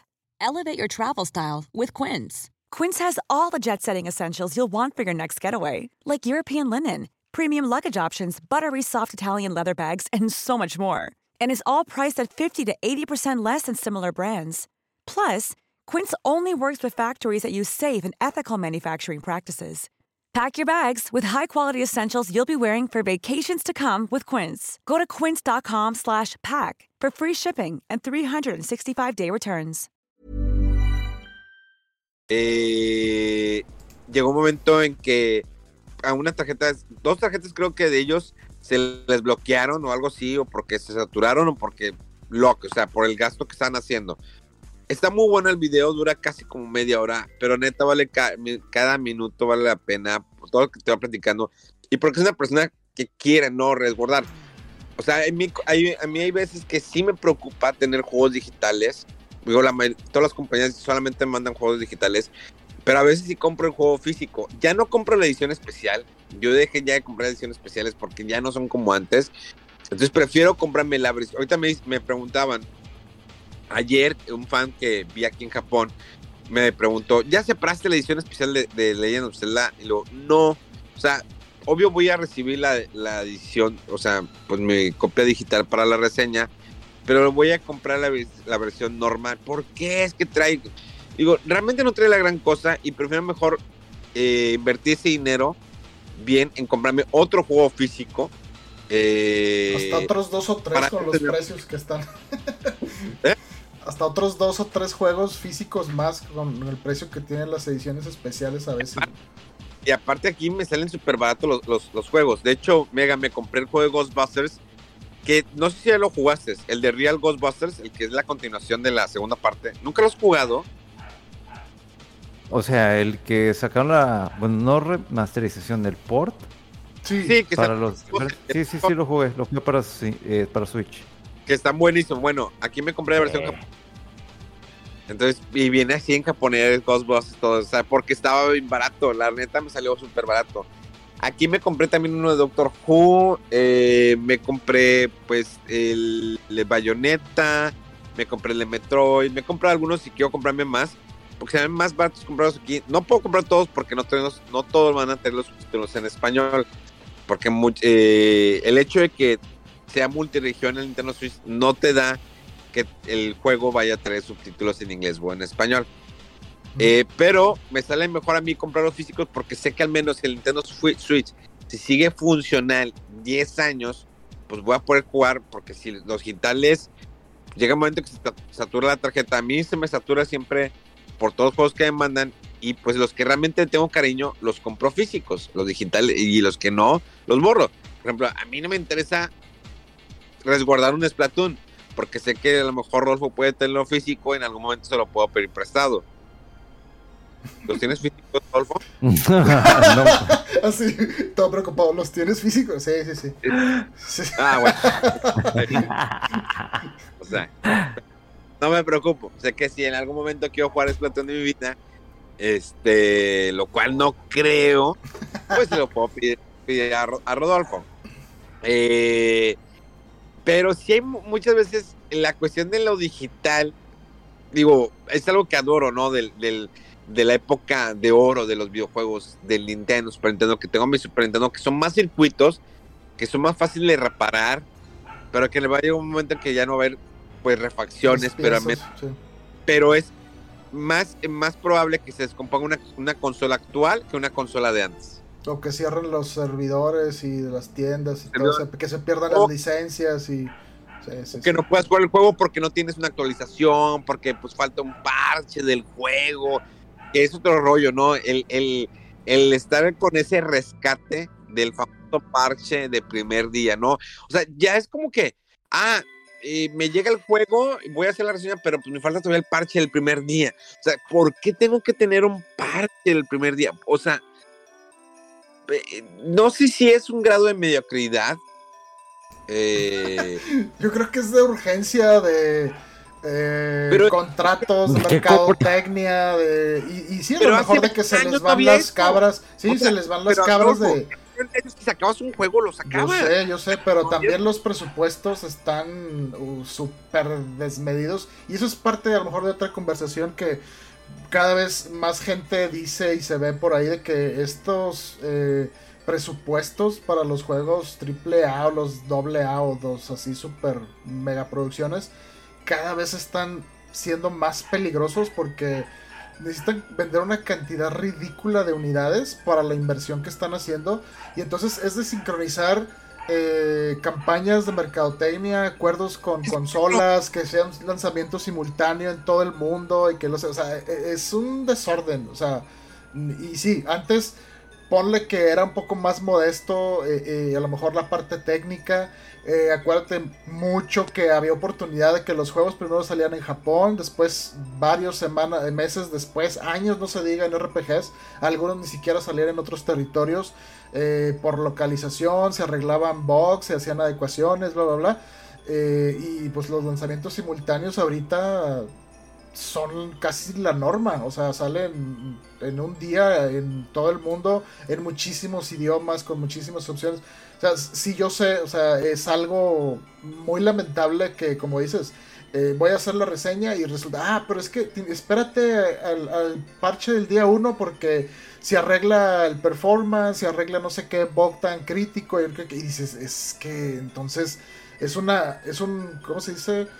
No es un producto que está fijo y cerrado, sino está cambiando y es muy complicado reseñarlo objetivamente o, que sea válido en el tiempo, ¿no? De lo que piensas ahorita de un producto a lo mejor cambia en dos, tres meses porque mejoraron cosas o empeoraron cosas porque le metieron ajustes o metieron más cosas de monetización, bla, bla, bla.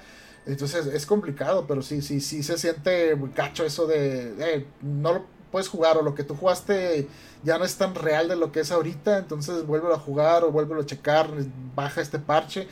Y sí, o sea, antes era bien chido que el juego que tenías era como estaba y a lo mejor se cuidaba un poco más, ¿no? Porque si salía un bug ahí que te rompía el, el, juego, pues ¿cómo le hacías? Necesitarías este recabar todas las unidades que vendiste distribuir una nueva copia, o sea, era un dineral perdido.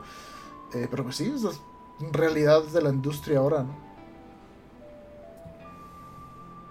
Sí, eh, digo, ha cambiado mucho eso. Eh, hay productos, mira, yo no sé, al menos, por ejemplo, ahorita que estoy jugando Octopath Traveler 2, yo no tuve ninguna actualización del juego, no sé si la hubo, sí, creo pero al menos eh, descargué el juego cuando me lo mandaron, eh, me empecé a jugarlo. Es un juego que he disfrutado mucho, que está hermoso y va a ser, ah, es un pinche juego de pixeles. No, no, no, es que va más allá el juego de pixeles. Realmente, o sea, si el 1 era un gran trabajo, el 2 es una... Eh, supera por mucho la parte visual. O sea, perfeccionan todavía más el pixel, ¿no? Porque cuando tú ves al personaje ya de cerca, eh, se ve mucho mejor el pixeleado, pero manteniendo esa esencia del pixel. Cuando hay varios grupos, cuando hay grupo de personas en pantalla y parpadea uno, parpadea el otro, parpadea el otro, el movimiento. las manos. Y dices, ay, pero. en Final Fantasy. No, no, no, no. Es que tienes que ver el detalle. O sea, cada uno está haciendo una acción diferente. O se mueve, o el cabello, o cómo se mueve la ropa pero lo sabes, es, es en, pixel porque es un arte hacerlo en pixel y que realmente se ve el movimiento y que no se va tan así. O sea, las sombras de las nubes, o sea, está el, el, viento, se están moviendo las ramitas, los pasos, la sombra, la aldea, el fuego, la luz. tiene un juego increíble de iluminación este juego. que, que, disfrutas mucho. O sea, de repente a veces me pongo a ver lo que tengo en pantalla. Incluso cuando entras al modo de batalla, como de un, digamos, unos cuantos metros dentro del juego, cambia el fondo.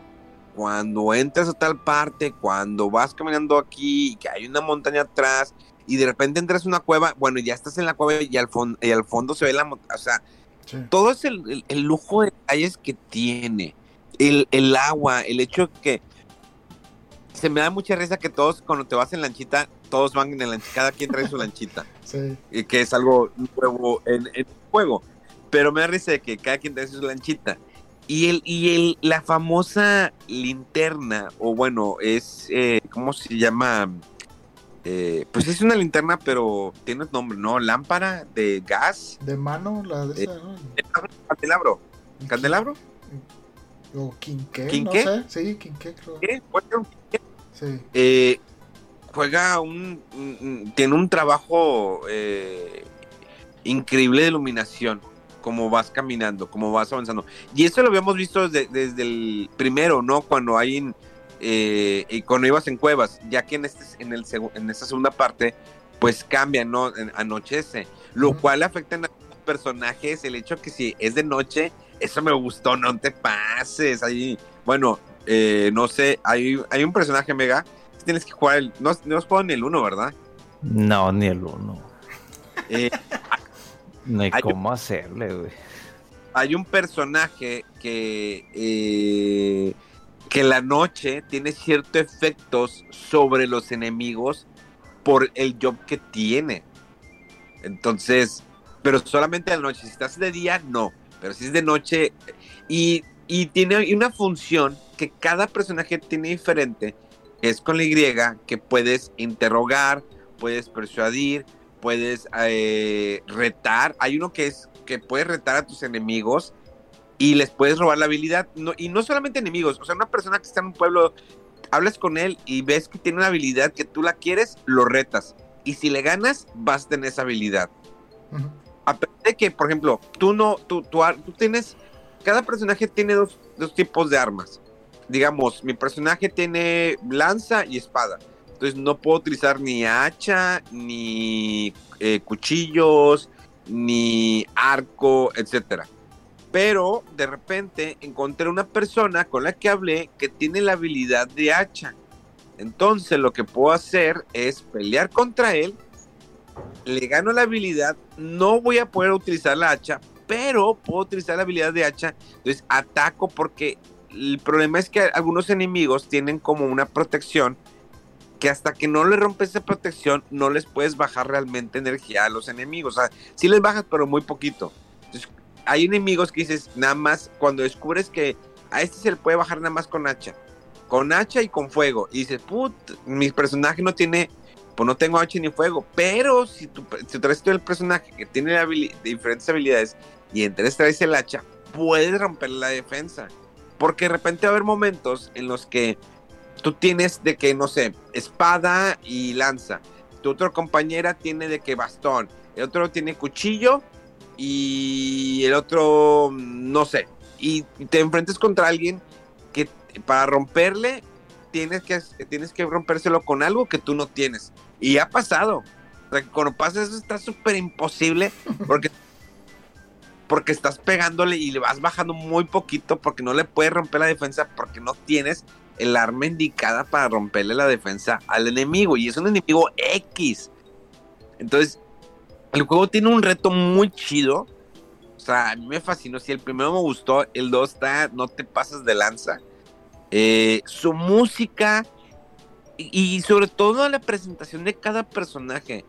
Cómo te lo presentan y cómo avanza la historia. Cada personaje tiene una manera diferente de cómo te presenta el personaje y cómo interactúas con el personaje. De incluso conoces compañeros o conoces personajes dentro de la historia de ese nuevo personaje que se va a unir a tu.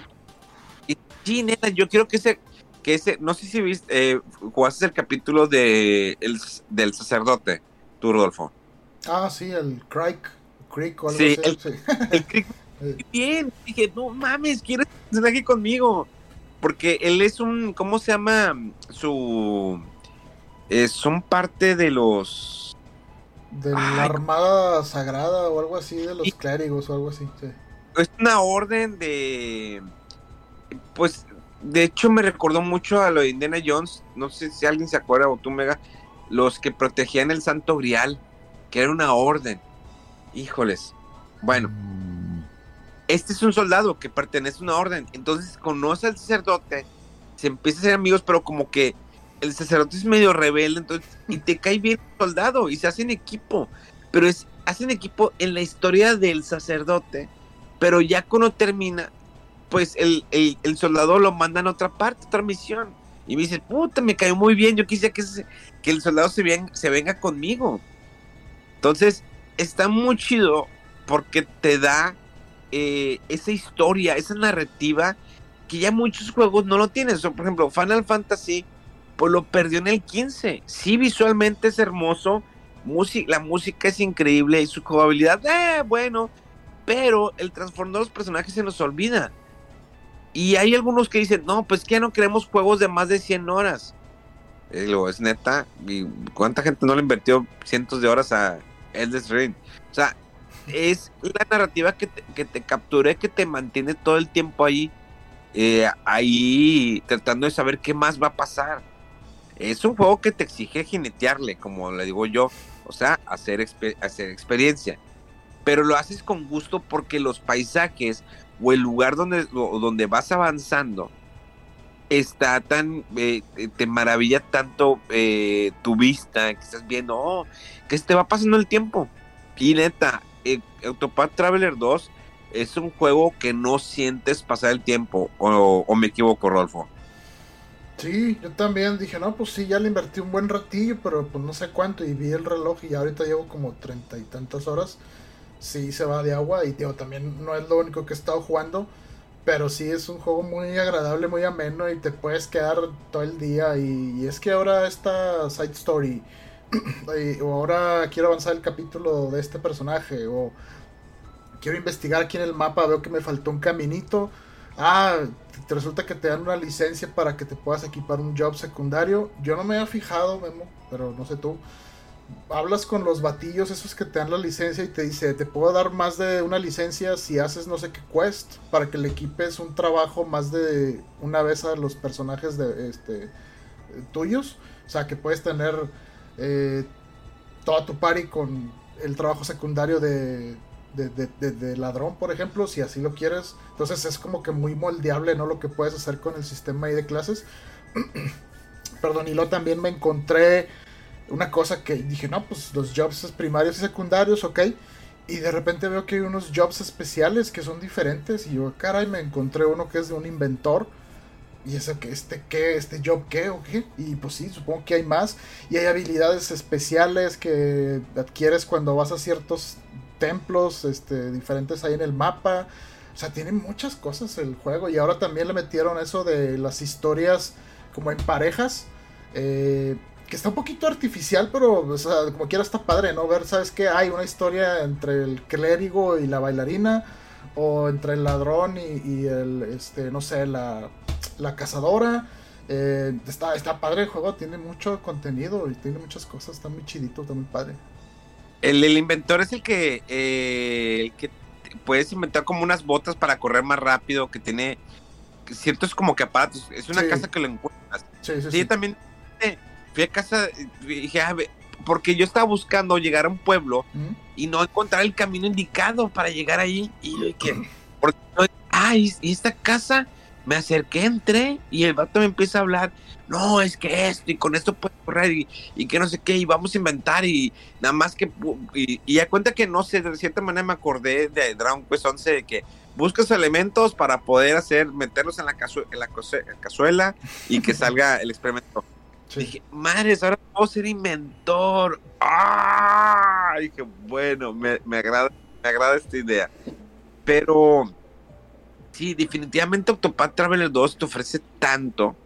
Y, fíjate, te voy a ser sincero. Antes de que saliera el 2, yo subía muchas historias jugando el 1. No decía cuál. y la gente siempre me preguntaba, ¿qué juego es ese? ¿Qué juego es eso? Y el Octopath Traveler 1, ¿hace cuánto salió? ¿Dos años? ¿Tres años? Mm, yo creo que sí, unos tres o... Sí, tiene un ratito. Y la gente no sabía, neta, lo juro que como 40 personas me preguntaron, ¿qué juego es ese? Dije, o sea, el, problema es a lo, a lo que, más o menos lo que decía con el cine, ¿no? Que es tanto la, exposición de cosas que no estoy diciendo que sean malas las nuevas cosas, pero cosas que son tan hermosas, tan bellas, que son como no de nicho, que ahí están, pero no se dan cuenta, que se quedan opacadas por todo lo demás. Eh, hay un juego que me da mucho la atención, que hice reseña, es el de este nuevo de Square Enix, que es de novela gráfica, se me, se me olvidó. Life is Strange. Mm. No, no, no, no. Es, novela, gráfica. más gráfica que, que Life is Strange. Todavía el Life is Strange te mueves. Es el fenómeno o... Y de hecho, le hice, chécate en mi Facebook, está en mi Facebook, ahí está el último video que me subí mío, ahí puse que hice la reseña de ese juego junto con el de. Ay, hago tantas reseñas. perdónenme, son tantas las que tengo que hacer. Ah, pues lo junto con el de cereza. Ah, Ahí está. Seven Mysteries of Honjo. Sí, ándale. Los siete misterios de Honjo. Pero tiene un nombre. Phantom. Parano. Paranormal Side. Paranormal Side, ándale ese. En japonés, Paranormal Saito. Mira, juego. Ese juego es bueno, pero es novela gráfica. O sea, realmente no hay. Si hay un movimiento 360 grados, eh, me agrada.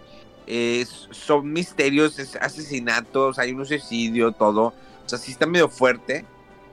Pero, digo, no debería ser, pero el único inconveniente, que reitero, no debería ser, es que el juego solamente está en inglés, no viene en español, que es súper raro. Eh, no trae idioma, ni, siquiera voces. Es un juego de investigación, eh, algo así como otros que han salido. Digo, está interesante, pero creo que la limitante que para la gente que no domina el inglés eh, es que pues solamente está en ese idioma. No es la mejor, es, no, no sé qué estudio fue el que lo hizo, pero es buena opción si te gustan ese estilo. O sea, novela gráfica totalmente. Porque todavía Life is Strange es un poquito más animado. Pero este es total. Es como si quisieras jugar el. Eh, eh ¿cómo se llama el, abogado? Ah, sí, eh, Phoenix Wright hizo Tony. Eh, que bueno, creo que Phoenix Wright trae un poquito más de comedia, trae ese estilo no, es, es, un, es un gran juego, es una gran RPG. Eh, vale la pena. Yo creo que, por ejemplo, ahora me voy a un cambio radical. El de Cereza, qué gran juego, ¿eh? Qué gran juego. Me sorprendió. No esperaba nada. Yo, son de esos juegos que no, no quiero tener expectativa porque digo, ok, a ver, ¿qué tanto va a ser el cambio de juego? Porque a mí me gustan los bayoneta me gusta el ritmo de acción, son los juegos, de los pocos juegos contados que me gustan de ese tipo de hack slash y madras todo el rollo. Eh, y dije, quiero ver qué van a hacer con esto. Digo, es el mismo estudio. Digo, saben lo que hacen los vatos, o sea, saben lo que se van a hacer con este IP. Confiaba en ellos, pero dije, voy a estar sin expectativas. Sé que no me va a decepcionar, pero tampoco no me quiero emocionar. Visualmente vi un poquito del trailer y dije, ya no quiero ver más. Vamos a ver una vez que pruebe el juego. Yo creo que el juego tiene un pero, yo te lo voy a decir, y a lo mejor te identificas conmigo. Eh, cuando empieza el juego, digo, lo bonito es que lo puedes poner en japonés y escucha la narrativa en japonés de la historia, ¿no? De lo que te van presentando de Cereza o Bayonetta, de sus padres, de las brujas, dónde está. Y una vez que empieza el juego, es un juego lineal, para que me se den una idea, punto A, punto B, no manejas la cámara, la cámara se acomoda como sola. Eh, creo que el único inconveniente es al pasar las páginas que de repente te quita tiempo, o sea, como que hay un, un segundo y te, si te junta como 5 o 10 segundos entre las páginas, siento que es un poquito lento. está bien al principio, pero después siento que está, se abusa mucho de ese uso del pasar la página. Mm. Entiendo que es historia, pero creo que llega un momento que es un abuso de tiempo que podrías ahorrárselo más rápido, que, fue, que sea más con más inmediatez. Ojo, tú le puedes poner adelantar y te lo puedes brincar. Sí, claro, pero la historia está ahí porque hay un narrador, está la voz de Cereza y, eh, y lo que va sucediendo en pantalla, pero siento que de repente está medio lento el rollo de la página. Nada más, o sea, no es como que, ah, es imposible jugar, no, claro. Digo, nada más es algo que de repente me va a cansar. O sea, las primeras veces, los primeros minutos está con madre. Y luego después, ah, sí. Pero llega un momento que siempre está la página y dices, ay, ya, ya basta. y el problema espérate que termine la página y que puta madre, ok, ya, ahora sí ya le puedo dar la vuelta. El juego te presenta una, una dinámica curiosa que no es la primera vez que se presenta algo así, donde tienes que manejar dos personajes al mismo tiempo, cada uno con un joystick, tanto como la bruja, que es esta cereza, como el demonio, ¿no? Que eh, ahí, así quiero decir, eh, los manejas y el acertijo es que, que, tienes que avanzar ciertos niveles, no nada más porque, ah, voy avanzando, no, no, no, ahí te ponen unas trabas, te explican por qué, donde, ok, entonces tengo que mover a hacer esa por cierta parte y el otro tengo que mover, pero lo tengo que mover al mismo tiempo, o sea, voy corriendo y, o sea, se presentan, los puzzles están muy divertidos los puzzles, o sea, porque de repente tienes que pensarle cómo voy a pasar por aquí. O sea, no están súper imposibles, pero tienen su chiste. Y ahora, ahora el contraataque, ok, el demonio es golpe fuerte y la otra está haciendo esto y manéjalos al mismo tiempo. Es, también es, es, es, destreza, mm. pero al menos a mí me ha fascinado la historia, me ha fascinado cómo está hecho el juego y visualmente está muy rico y creo que creo que de mejor manera no pueden haberlo hecho. Creo que si se hubieran ido al modelo de Bayonetta, no sé, siento que hubiera sido otro, pero precuela, otro Bayonetta. Siento que me gustó este cambio que le hicieron. No sé cómo lo veas tú, Rob. Sí, sí, este, lo, he seguido jugando. Eh, la vez pasada creo que hablé poquito del juego y lo he seguido jugando y sí está muy padre, o sea, cada vez le van metiendo más eh, como capas ahí de complejidad y lo que inicia muy fácil, muy sencillo. Eh, después hay counters, hay, eh, eh, ¿cómo se dice? El típico evade, o esquivar, y luego con un contraataque. Hay que ciertos, tienes que ponerle ciertos elementos al demonio porque le cambian las habilidades para hacer ciertas cosas.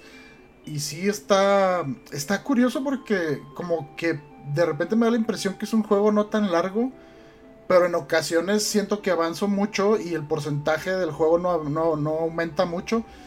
Pero yo creo que a lo mejor sí es un juego de unas 20 horas. O sí está un poquito, yo creo, más larguito de lo que pareciera. Aunque al principio parece como que avanzas muy rápido. Pero sí está, está muy bien hecho. El, estilo. O sea, el estilo que tiene es, es, muy padre, muy, muy bonito, así como muy tranquilo, muy relax. Eh, y sí, o sea, yo, yo lo estoy jugando en inglés. La voz de Cereza se me hace muy tierna, las expresiones, cómo le habla al demonio. Y, algo que me llamó la atención, lo que dices del narrador, que es una narradora. Ella hace las voces de todos menos de Cereza. Entonces, por ejemplo, dice, y el demonio eh, volteó a ver a Bayonetta y le dijo, y es la narradora haciendo la voz como el demonio, o sea, parece como alguien que te está contando un cuento, ¿no? Está muy, muy bonito el estilo, muy padre, y pues sí, es un juego así como muy creativo, muy modesto, pero sí me está gustando bastante, o sea, está muy bien hecho, y, creo que eh, es, como que relativamente sencillo y, medio blanco, que a lo mejor, eh, pues no te diría que, que para niños chiquitos, vea, pero para a lo, mejor adultos, eh, digo, perdón, eh, adolescentes o niños un poco más, más eh, grandes. porque también pues habla de que un amor ahí prohibido entre los papás de Bayonetta y que demonios y demás. Pero la historia es muy blanca, es muy bonito el juego. Yo creo que lo, recomiendo bastante y sobre todo también para la gente que, como que tiene esa, ese gusto de repente por las cosas eh, bonitas así como blancas, ¿no? De, enfocadas así para niños y está, está, está muy bonito el juego, está muy padre. Es, es, un, es como un, un, cuento de fantasía. Está muy bien desarrollado, divertido. Esa, esa química entre eh, Cereza y Lemonio. El, el, cariño, ¿no? Que ella la tiene como por algo, que no quiero ahondar tanto eso por si no lo han empezado a jugar, y cómo se van encontrando, cómo se van conociendo y cómo va avanzando la historia. A mí yo cuando en japonés me, me mola mucho la narración, está muy, bien hecha la narración también en japonés.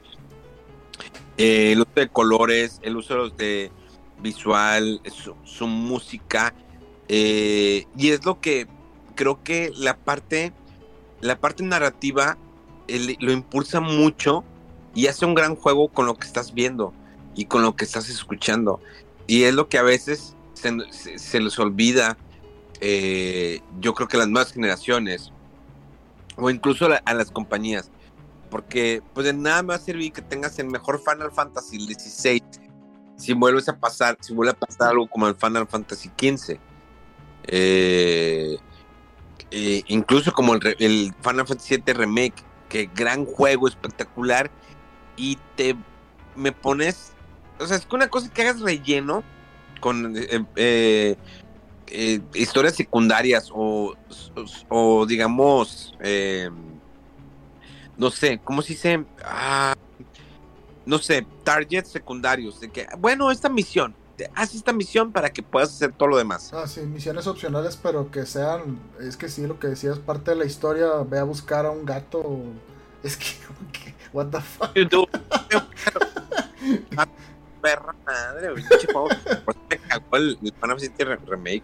Visualmente hermoso y, tocas fibras cuando quieres modificar. O sea, hay, allí hay, hay cosas que se pueden modificar y cosas que no. O sea, y, retomando el, lo del principio del, del, del, Resident Evil 4 que se nos fue, el, el remake. Que el Final Fantasy, el, el, perdón, el Resident Evil 4 remake, o sea, sí está modificado para alguien que nunca lo ha jugado, ok, va a ser la mejor experiencia de su vida. Para alguien que ya lo jugó, se va a sorprender porque va a decir, ah, cañón, ah, cañón, esto no está, o sea, pero no está mal, no está modificado mal. De hecho, está muy bien balanceado el juego. Y lo que modificaron de niveles, lo que modificaron el personaje, lo que modificaron comunidad, está para bien. O sea, realmente es el mejor remake que, me ha, hecho eh, Capcom en, esta franquicia, debo admitirlo. Y a pesar de que no es mi recién favorito, es muy buen trabajo lo que hicieron. O sea, visualmente se ve muy bien. Además, la parte del lago, como que no me terminó de atrapar, no se ve tan chida el agua. Eh, pero eh, realmente es lo mejor que ha hecho Capcom en los últimos años. Vale la pena, vale la pena totalmente. Eh, te va a sorprender. Hasta incluso los, los jefes hubo, eh, hizo cambios drásticos en los jefes. Y dices, ah, cañón. O sea, van a ver por qué lo van a aceptar, créanme, honestamente van a aceptar. Los cambios que hicieron, lo hicieron muy bien. Realmente lo pensaron bastante. cosas que, por ejemplo, yo lo que siempre recalco, el, que es mi mayor ejemplo, el, el Final Fantasy VII Remake, que pues eran cambios innecesarios. O sea, le vas a cambiar toda la historia. O sea, que la quieres poner más. O sea, no quieres matar a Eris, es lo que quieres hacer, que viva. Dude, ya se murió. Es una. No es la primera muerte en un Final Fantasy, pero es una de las muertes icónicas la de Iris. Cuando se la deja ir este Zephyro por atrás, la espada por la espalda. Déjame especificar. Eh, pero es una muerte icónica que de alguna manera todos estamos esperando y que de alguna manera es como la serie de Last of Us. Todos chillaron cuando se muere la hija de este Joy. Y todos volvieron otra vez a chillar cuando se murió en la serie. Porque sabemos que va a suceder eso, pero lo vuelves a revivir y vuelves a llorar. Deja, nos hubieran dejado la muerte, eres como iba todo, y no empieces a hacer tus pinches cambios ridículos. A lo mejor la modifican, a lo mejor sí sale esa muerte, no sé. Pero con eso que están modificando la, historia y le está dando sentido, entiendo el sentido que le estás. Pero no iba por ahí, o sea, mete, esperas 20 años el remake de un juego de Play 1 que te va bien cabrón y empieza a hacer todos esos cambios. Y el problema, y, hay, gente que le gustó, hay gente que, que se le fascinó, que se le hace el mejor. No, es que está fregón. No entiendo. Al menos, en mi opinión, en jugabilidad es pobre. El juego está pobre en jugabilidad. Eh, en movimientos también.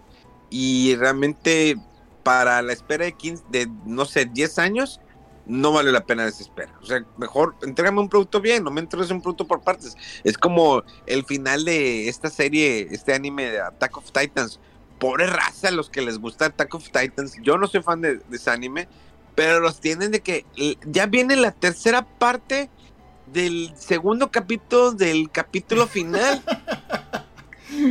Como los proyectos finales de la escuela, ¿no? Final, final, final 2, final el bueno, el de ahora sí. pobre. es meme. O sea, a los de Attack of Titans, de que no, ya, ya casi ahora sí te voy a dar eh, la segunda parte del final del capítulo 2 de la temporada final de Attack of Titan que ya se va a acabar.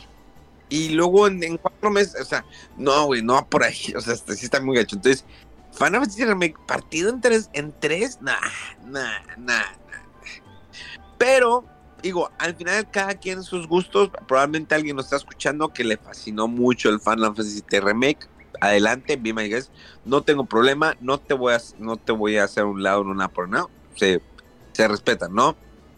Hay juegos que a mí me gustan y que la demás gente no les gusta.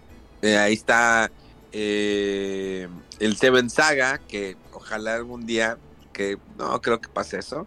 Es un juego que alguien debería hacer un port. Digo, si se lo hicieron al grande, Dios mío. No manches, es más, si se lo hicieron a la Tracer, que estuvo súper sacadísimo en la manga. Nadie se esperaba de que ahí está, el, el, ¿Fue remaster o remake? Eh, remake. Remake, remake, sí, porque cambiaron cosas, sí, sí, sí. Y aquí está, y que, ah, cabrón, qué pedo con este juego. Y aquí sube de precio, ¿eh? Está casi en los 10 mil yens con su cajita y todo. Pero hubo versión física, porque acá que yo sepa, puro digital. No, me refiero al original. Ah, ya, ya, ya. Ah, pues no sé si a partir de del boom que tuvo este nuevo y que se va a cerrar en las tiendas digitales donde estaba, no sé, porque sí, no, no ha salido en la consola del, Switch, en el servicio del Switch, perdón. No, no, no, no, te digo, o sea, me refiero al juego viejito, subió el precio. Sí, ese no está, o sea, con el cierre de la tienda de Wii, de Wii U ahora ya no se va a conseguir, este, y creo que no está en la, en la el Super NES Mini, ¿verdad? El Chrysler no. De hecho, eh, por ejemplo, Live Alive también sube de precio. Sí, a partir de los remasters o reinterpretaciones y sube el, interés en el juego original. Ya ahí está, ya han de sacarse el Seven Saga. Digo, está bien. Eh, eh, debo admitir que pues el 2 nunca lo voy a ver en, americano, pero al menos pues sácate el 1. Pues, te aseguro que habría una gran parte de la gente que nos escucha y gran parte que, de la gente que no nos escucha que le gustaría mucho ese RPG. La música. O sea, la música y cada personaje. nada más de acordarme el modo, el, tema de batalla. ¿Te acuerdas, Rodo? claro. sí, muy icónico el jueguito ese. Eh, la música de pueblos. Sí. Oye, un, hecho ahí que no habíamos comentado, creo, o si no sabían, que creo que la versión americana, eh, o sea, la que nosotros jugamos, tenía un detalle ahí de, un error o algo que se les fue ahí en la programación, en la localización, que hizo que el juego se hiciera más difícil. Entonces, originalmente no era tan perro como salió aquí en, en América. Pues yo sí le batallé mucho al jueguito. Sí, sí, por eso. O sea, está muy difícil en América porque salió con ese problema que hizo que todo aumentara de dificultad. Y en Japón no estaba así. El Qué espanto con ese juego. ¿Con cuál de los dos? ¿Ninja Gaiden o el, o el, o el Seven los Dos, los dos, están bien difíciles, pero bien chidos. de hecho, hace poco me acabo de comprar la versión de Final Fantasy, el Mystic Quest. Ah, ajá. Que no es el gran juego, pero tiene un algo. Me acuerdo que lo jugué. tú lo jugaste y luego me lo prestaste, ¿verdad? Yo creo que sí. Que era súper lineal ese juego. Sí, y fíjate, creo que. Creo que yo estaba buscando el Final Fantasy 2. Pero se terminó, no sé qué, donde como que sí se vendió muy bien. Y el único que estaba era el Mystic Quest. Y yo, pero dice Final Fantasy, pero ay, no sé. Eh, pues como que se ven bien las grafiquillas atrás y tú, eh, bueno, vamos a ver. Y sí, o sea, fue como que, si no me equivoco... Eh, fue para América, ¿no? Sí, sí, un Final Fantasy que hicieron en Square de América porque los Final Fantasy ya estaban muy complicados, a lo mejor para, el, para los para los estúpidos, este, ¿cómo se dice? Occidental, de, de Occidente. Y, y sacaron ese, el Final Fantasy Mystic Quest. Y pues está bastante sencillo, pero tiene su encanto, sobre todo yo creo la música, o sea... Yo creo que la música... La música no tiene derecho a ser tan chingona para un juego tan, tan, así como tan básico en su gameplay y completamente lineal, quitaron mucho de exploración y todo, pero la música es una pasada, o sea... yo creo que si te pones a buscar covers del, tema de batalla y de los, de, los jefes, vas a decir, ¿qué es esto, O sea, la música así súper metalera y la guitarra bien chida. Y dices, es un RPG así, muy soso, ¿no? Eh, eh, pero la música está bien chida. Y como quiera tiene su encanto el jueguito, ¿no? Como que una eh, simplificación de las historias que medio se repiten en los Final Fantasy, los cristales de los elementos y la luz y bla, bla, bla. Pero tiene lo suyo ese juego y está, está padre, está chido. Ojalá hicieran algún port. el, servicio de Nintendo Switch Online de perdido. Pues sí, tenerlo de alguna manera eh, digital, digo, para que en unos 3, 4 años nos los quiten, ¿verdad? Pero para que lo juegue, lo juegue más eh, gente así fácilmente, sin que tenga que, gastar extra ni nada. Que la gente lo llegue a, conocer ese juego. Hay muchos juegos que se están quedando en el pasado. Conforme va avanzando este rollo, eh, muchos juegos se quedan en el pasado. Por eso, a mí lo que hicieron los de Competition, Competition, eh, de guardar esos juegos en para en futuras generaciones que al menos exista, que no se pierdan, que creo que no se han de perder, creo que las compañías de, bueno, algunas no les importa, ¿verdad? De que, ah, saqué el juego ya, no importa, ya hice mi negocio, ¿no? Creo que Square Enix debe, o al menos Nintendo, pues, Nintendo, compañía debe tener su base de datos, ¿no? Todos los juegos, los códigos, códigos originales eh, de todas sus IPs que ha sacado. Pues es que también eh, eh, antes la elaboración de juegos era muy artesanal y han habido casos de juegos que creo que ya lo platicamos también en alguna ocasión. O sea, creo que el código original del Final Fantasy VIII se perdió, el de la versión de PlayStation.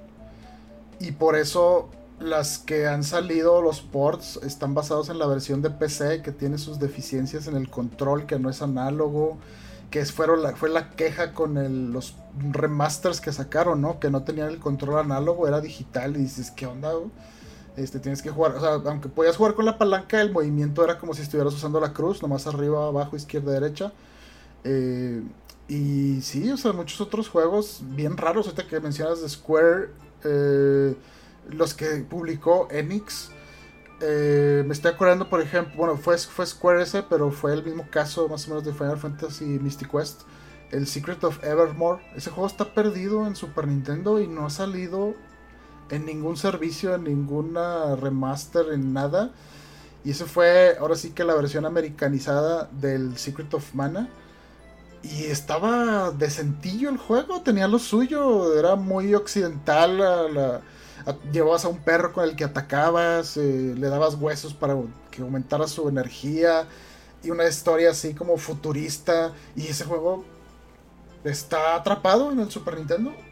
Y no sé por qué, cuestión de derechos o del código que, está ahí olvidado, o sea, no, no se ha vuelto a tocar.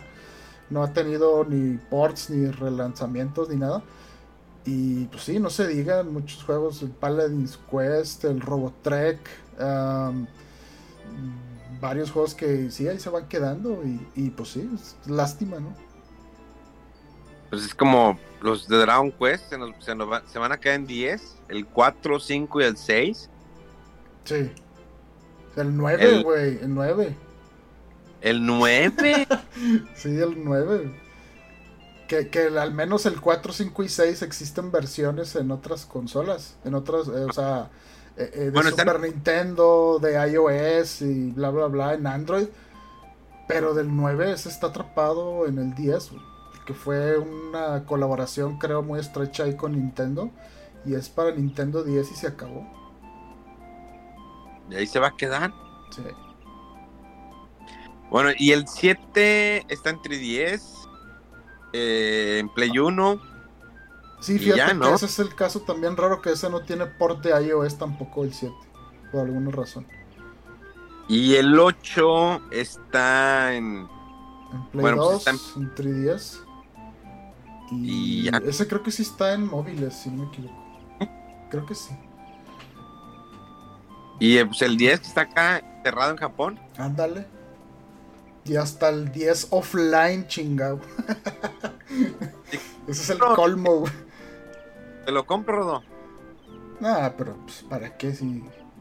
No, no sé. O sea, todavía me sorprendo cuando tenía la paciencia y el tiempo y el ánimo de estar jugando RPGs completamente en japonés con un diccionario de japonés a, un lado, güey, y checando kanjis y la madre.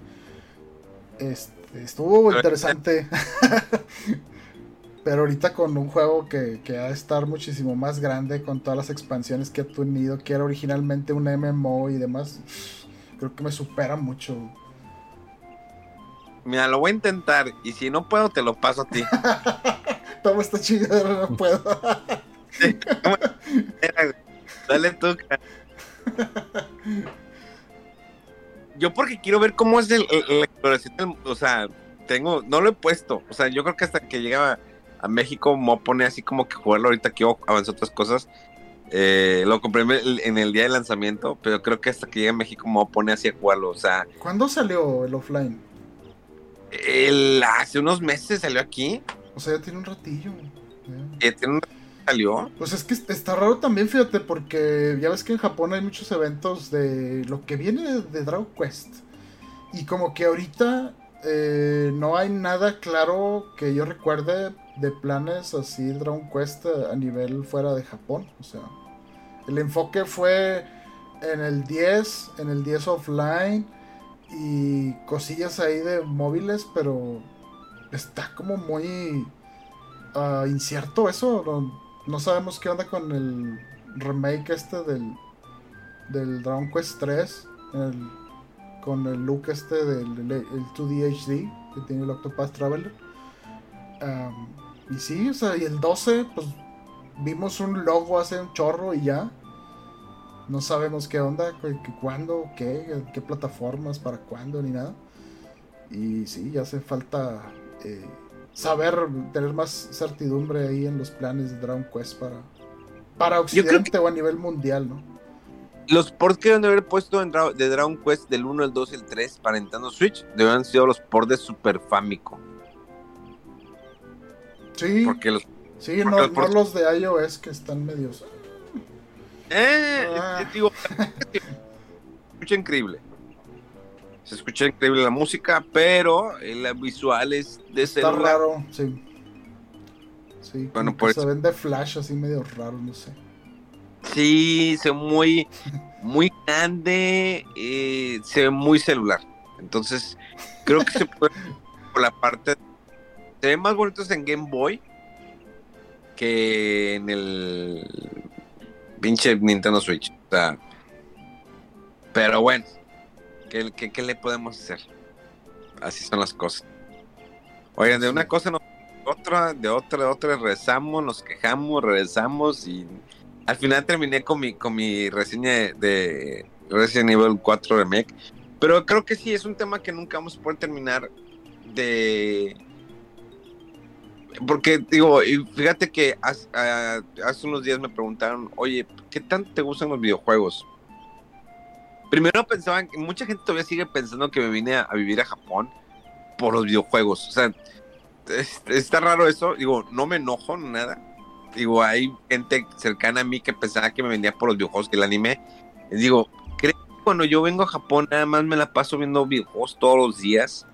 Creo que Megaman puede ser un testigo que, pues nada más fuimos a Kijabara, creo que una o dos veces máximo, porque fuimos a otras cosas pero todo lo demás fue ir a templos, ir a lugares, ir a caminar, que es lo que más disfruto acá. Y me, pues, sí nos compramos nuestras chichonas, el Mega y yo. Bueno, tú... puro robot. Unas almohadas. Mega chichona. Si Mega sí una chichona. No, yo no me compré chichonas. ¿No? Ah, compré puro juego de robot. Te obligué a comprar robots también. Ah, bueno, entonces, pues sí, yo me compré. Entonces fui yo, dice Memo. Entonces fui yo con las chichonas. Mira, aquí tengo como tres ahorita, ¿eh? Entonces. Pero. Eh, a, lo que iba es como que. Sí me gustan videojuegos, pero no vivo en Japón por videojuegos. Sin embargo, algo que me gusta mucho los videojuegos, y te digo, hace mucho que no me atrapaba una historia como Octopath Traveler 2 o sea, obvio que si juego un Dragon Quest, pues voy a chillar porque depende, bueno, depende con cuál juegue. Eh, creo que tengo sí varios juegos pendientes por ahí. Eh, ahora que llegó mi ese mi Game Boy que pedí, voy a poder jugar de nueva cuenta el Dragon Quest 1 de Game Boy, como debe ser, no como el de Nintendo Switch, y que todavía tiene batería. Eh, voy a poder jugar mi Final, Final Fantasy Tactics eh, Advance, el 1, que está mucho mejor que el Tactics Advance 2. O sea, el Game Boy, digo, tengo Game Boy SP, pero es que esa madre, pues como te lo hace que sea precioso. Eh, creo que las, historias es lo que más me gusta, que más me clave, que más mantiene. No estar, no, no estar jugando lo mismo, ya sea un multiplayer, o juegos que no tienen sentido, ¿no? Que, que no hacen que no que valgan la pena tu inversión de dinero.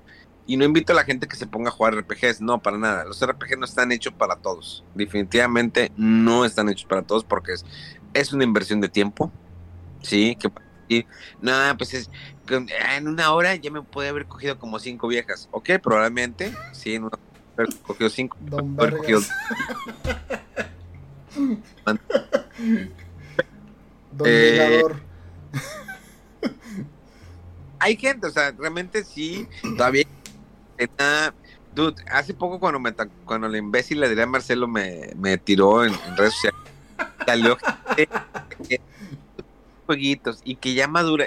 Toda esa gente pendeja que salió ahí a defender al vato por una idiotez, porque el vato yo creo que estaba tan drogado que no supo leer lo que le puse.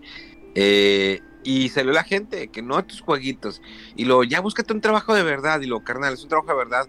No, ¿cómo se.? gente pendeja que no sabe, o sea, que y de seguro es pura gente de salario mínimo, ¿no? De esos que tienen su Android o que son de celular pegado o que le ponen todavía tarjeta del cel amigo o los que tu guardadito, ¿no? Debajo de la cama. O sea, pura gente puñetas, ¿sí? De que van y compran a Electra o a Coppel. Entonces cuando me decían, es dude, o sea, es como ¿Qué puedo decir? Yo decía, yo le decía, ah, no, sí, claro, Dios te bendiga. Todos chingan su madre. Pues esa es la raza que te diría Marcelo, con gente de salario mínimo. Que hay gente también de salario medio, medio alto, probablemente sí. Pero son la gente que no le va a contestar o no le escriben. O son los que dicen, no, me eres una verga, güey. Pero demás puñetas, pendejo, puro salario mínimo. Puro del indexo. Pero bueno.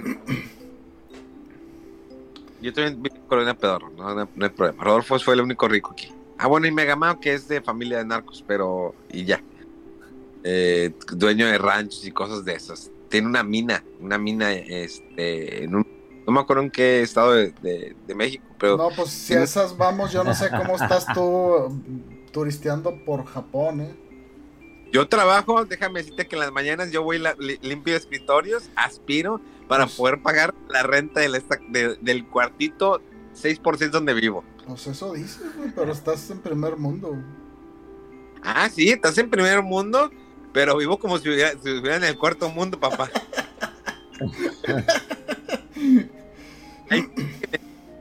Oye, pero si no tienes necesidad, ¿por qué trabajas? No sé, me ha gustado mucho el trabajo. como que a mí me despeja mucho el ir y limpiar escritorios, aspirar y todo eso. No sé, digo, es una lana extra para mí, pero no sé, me despeja, me, hace olvidarme de, de, del mundo tan enfrascado que es México. Ay, Dios mío, es que uno ve las noticias y dices, no mames, no mames cuando dijo la, pendeja esta de que, no, pues las credenciales del INE, pues las pueden sacar en hojas. Así ya no, ya no gastamos en ni plástico. Mira, le imprime, imprime su QR y con eso va a, va, a votar. Y dije, madres, güey. Y supone que esa porra es las clasificaciones más altas para estar en el, en el, en los nuevos este, consejeros del INE. Y dices, no mames. Si así no abundan los fraudes y los eh, robos de identidad y todo, imagínate ahora con un papel así imprimiendo la INE. Dude, o sea, es que ponte a pensar eso, pero es de las demás, con las más altas calificaciones. No quisiera saber cómo está la demás gente puñetas. Las peores, ¿no? o sea, veras, güey. No, o sea, no, no me cabe. Y luego creo que ahorita ya de las, de las, de las cinco personas creo que ya son para consejeros, de que tres o cuatro son tienen que algo que ver con Morena y un madre ya va la madre. Por ahí va el pedo, dijo, no me, me ya me plan B, pero mira, tengo mi plan C, ahí te metes. Ah, pero pues bueno, ¿qué, qué, pues, qué puede ser? Nada. Creo que cuando regresa a México es como que, ay, güey. Voy a regresar y espero ya que esté la fábrica de Tesla para ir a comprar mi, mi gorrita de Tesla, que voy a comprar un carro, no, mames. Pero una gorra de Tesla sí, una playera mamadora. para una gorra sí alcanzo. y la del nuevo Nuevo León también. Espérate, la pulserita, ¿no? Típica. Espérate. Para que la muevas, ¿no? Como si fuera este de oro. Oro, oro, oro. ¿Ya se murió Miguel Charles? No, todavía sí vive, ¿verdad? Saludos a Miguel Charles. Este. ¿Qué cosas Nuevo León? Tesla, van a tener Tesla, vamos a tener Teslas. Puro vato infravalorado, pero bueno. Vamos a tener Teslas. Y Teslas parados por cortocircuitos en pasos a desnivel por las lluvias. Dude, me, me daba tanta risa de que el, el, el, presidente, no, pues que no tiene agua eh, Nuevo León, ¿cómo le va a hacer para la fábrica? Y yo de que es neta, dude. ¿Por, ¿Por, qué? ¿Por qué nunca? Es como la, No me gusta meter en política, ya olvídenlo. Sí, no, ya. Ya va con... Pues eso dices, güey, pero siempre... Ahí vas, güey. Es culpa de Megaman, güey. Ah, A la madre, yo qué, güey. De, de, de, de verlos, me acuerdo que están en México y lo empinado que está De los jodidos que están. no seas mamador, güey. Es que yo estoy en primer mundo, güey.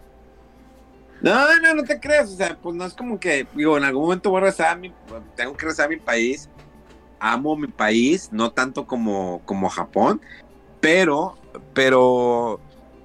Allá no estamos nosotros, Memo. Sí, lo sé, por eso tengo que regresar a ustedes. Porque no veo que ustedes vengan, pues, ¿qué le hago? Voy a tener que ir, Digo, si las montañas no vienen a Mahoma, pues tengo que ir a las montañas, güey. tengo que ir a los rompipicos, güey, porque sí, nomás, nomás no aquí, no vienen. Eh, ha sido una plática bastante agradable. Eh, hace mucho que no nos entreteníamos tanto y nos agarramos de un tema. Eh, definitivamente jueguen Octopath Traveler 2, dense la oportunidad. Si no han jugado el 1, váyanse primero con el 1. No es como que exista una super conexión, pero váyanse con el 1, está más barato. Si te gusta el 1, ya, te el 2. Ya. O hay, demo del 2 todavía, creo que está ahí. Y, se me hace que a lo mejor está del 1, ¿eh? Para, por si quieren probar y que no están muy seguros. Y el progreso se pasa a la versión completa del juego que, estén probando. Entonces, pues pueden probar el demo si no están muy convencidos. Ahí está, bien. Ya, más fácil no la puedes tener. Así es. Pues bueno, señores, ¿algo más que quieren agregar? Y pues rapidito, estuve jugando casi un día entero la beta del Diablo 4. ¿Qué está? Pues está chido, está muy padre. Está, está bien entretenido cómo puedes personalizar al, al personaje que tengas. O sea, en cuanto a las habilidades, en cuanto a los atributos, a veces te encuentras un arma que dice, por ejemplo, si casteas una, una habilidad de este tipo, se hace un buff de las habilidades siguientes que castees de, de este otro tipo. Entonces te, te, provoca o te invita a que experimentes con varias de las configuraciones que tienes ahí del personaje.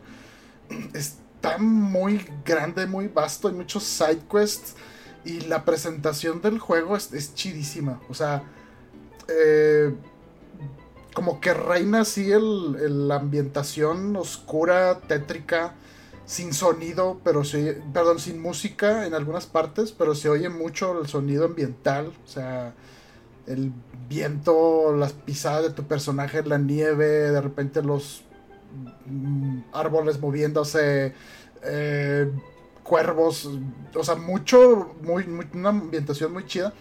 Y cuando llegas a ciertas partes, obvio, sí hay música en los enfrentamientos y todo, y hace todo muy espectacular. Y me gustó mucho como ahora el, no sé, llegas a una parte crítica de la historia y la, siempre la toma del diablo ha sido de, arriba hacia abajo. Y, en y cuando llegas a una parte de historia, la cámara se baja y se acerca a los personajes. Y parece que estás viendo un cutscene de cualquier juego así más tradicional con eh, no sé, Uncharted o Assassin's Creed, que es, qué sé yo. Y, la, cámara juega mucho con las tomas, cómo se enfoca, llegas a alguna parte y la cámara hace un paneo, o sea, se hace un zoom out y ves así más grande cómo están los valles y los castillos, las ruinas. Está muy chido el juego. yo la verdad como que después del 2, el 3 no sé por qué nunca me llamó mucho la atención. Eh, pero el 4 estoy bien hypeado. Eh, logré llegar al nivel 23 y creo que tienes que llegar al nivel 20 para que te den un desbloqueable ahí en la versión completa del juego. Eh, muy probable que me meta a jugarlo. y pues bueno, tiene multiplayer también, cross-platform. Entonces está chido por ese lado. ¿Vas a, comprar en Switch? No, yo creo que en Xbox, en Series S. Ah, chinga, ¿a poco sí va a salir para Switch? Yo no dije que en Switch. ¿Cómo, cómo, cómo? A ver. Pues el 3 salió. Sí, el, 3. A lo mejor el 4, pues puede ser que sí o salga más tarde. Pero yo lo estaba jugando en, en el Xbox, en Series S. Y está bastante padre. Me gustó mucho el juego. Eh, y como todo beta, lo empecé a jugar y la primera fila de una hora, y yo, oh, déjame jugar mientras Octopath Traveler. Me clavé jugando Octopath Traveler, regresé al, a la cola de, para entrar a jugar Diablo. Y resulta que, ah, este, hubo un, un timeout, se me hace que me quedé más de la hora y no me dejó entrar por eso. Bueno, le volví a meter otra vez otros 45 minutos, 50 minutos. Y yo, ching, bueno, seguí jugando Octopath Traveler, pero ya más consciente de, de cuándo. Y ya pude entrar y jugué un buen rato ese día. Y al día siguiente entré con nada de espera. Eh, y todo muy, muy bien, muy, muy padre el juego. Yo creo que va a ser un, un buen madrazo. madrazo el juego otra vez, sí, como lo fue el 3. Mega. Hmm. Interesante. es todo lo que voy a decir. It's all I have to say. Eh, señores, arroba fuera del control eh, en todas las redes sociales, como, como saben, mega-fdc. Si quieren reclamarle porque no, no publicó el podcast de esta semana en redes sociales. Eh, Arroba chucho. Oye, yo pensé, se le olvidó a Memo. Y nada, que si estaba en Spotify. Y dije, ah, cara, entonces fue Mega el que se Digo, obvio, pero Mega no necesito lo demás. El podcast, como no estuvo en el podcast, ah, sí. Eh, eh, no lo quiso poner. Sí, cierto. No estuve. Sí, no. Oh. No, que no. O fue al revés. Es que no estuvo fue este chingado, güey. Chinga. Y ya hasta te convenció, mira. Y eso, güey. A ver, yo, güey. No mames. Para que estén al tiro, órale, atentos, güey. Exactamente. Che memo, güey. Arroba Rodowolf en todas las redes sociales, sobre todo en Instagram, siempre pone fotos en calzones. Eh, como hierbas de todas partes. Y pues este programa se lo dedicamos a Chabelo. Un minuto de silencio. Ya, ya fue mucho tiempo. Ya tomé esta muerte. No le importa. Eh, eh, eh, nos escuchamos dentro de siete días. Esto fue Fuera del Control. ¡Vámonos! ¡Vámonos!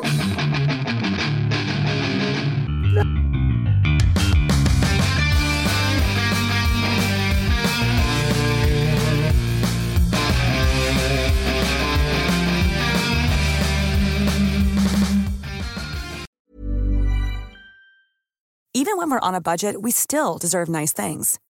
Quince is a place to scoop up stunning high-end goods for 50 to 80% less than similar brands. They have buttery soft cashmere sweaters starting at $50, luxurious Italian leather bags, and so much more. Plus, Quince only works with factories that use safe, ethical, and responsible manufacturing. Get the high-end goods you'll love without the high price tag with Quince. Go to quince.com/style for free shipping and 365-day returns.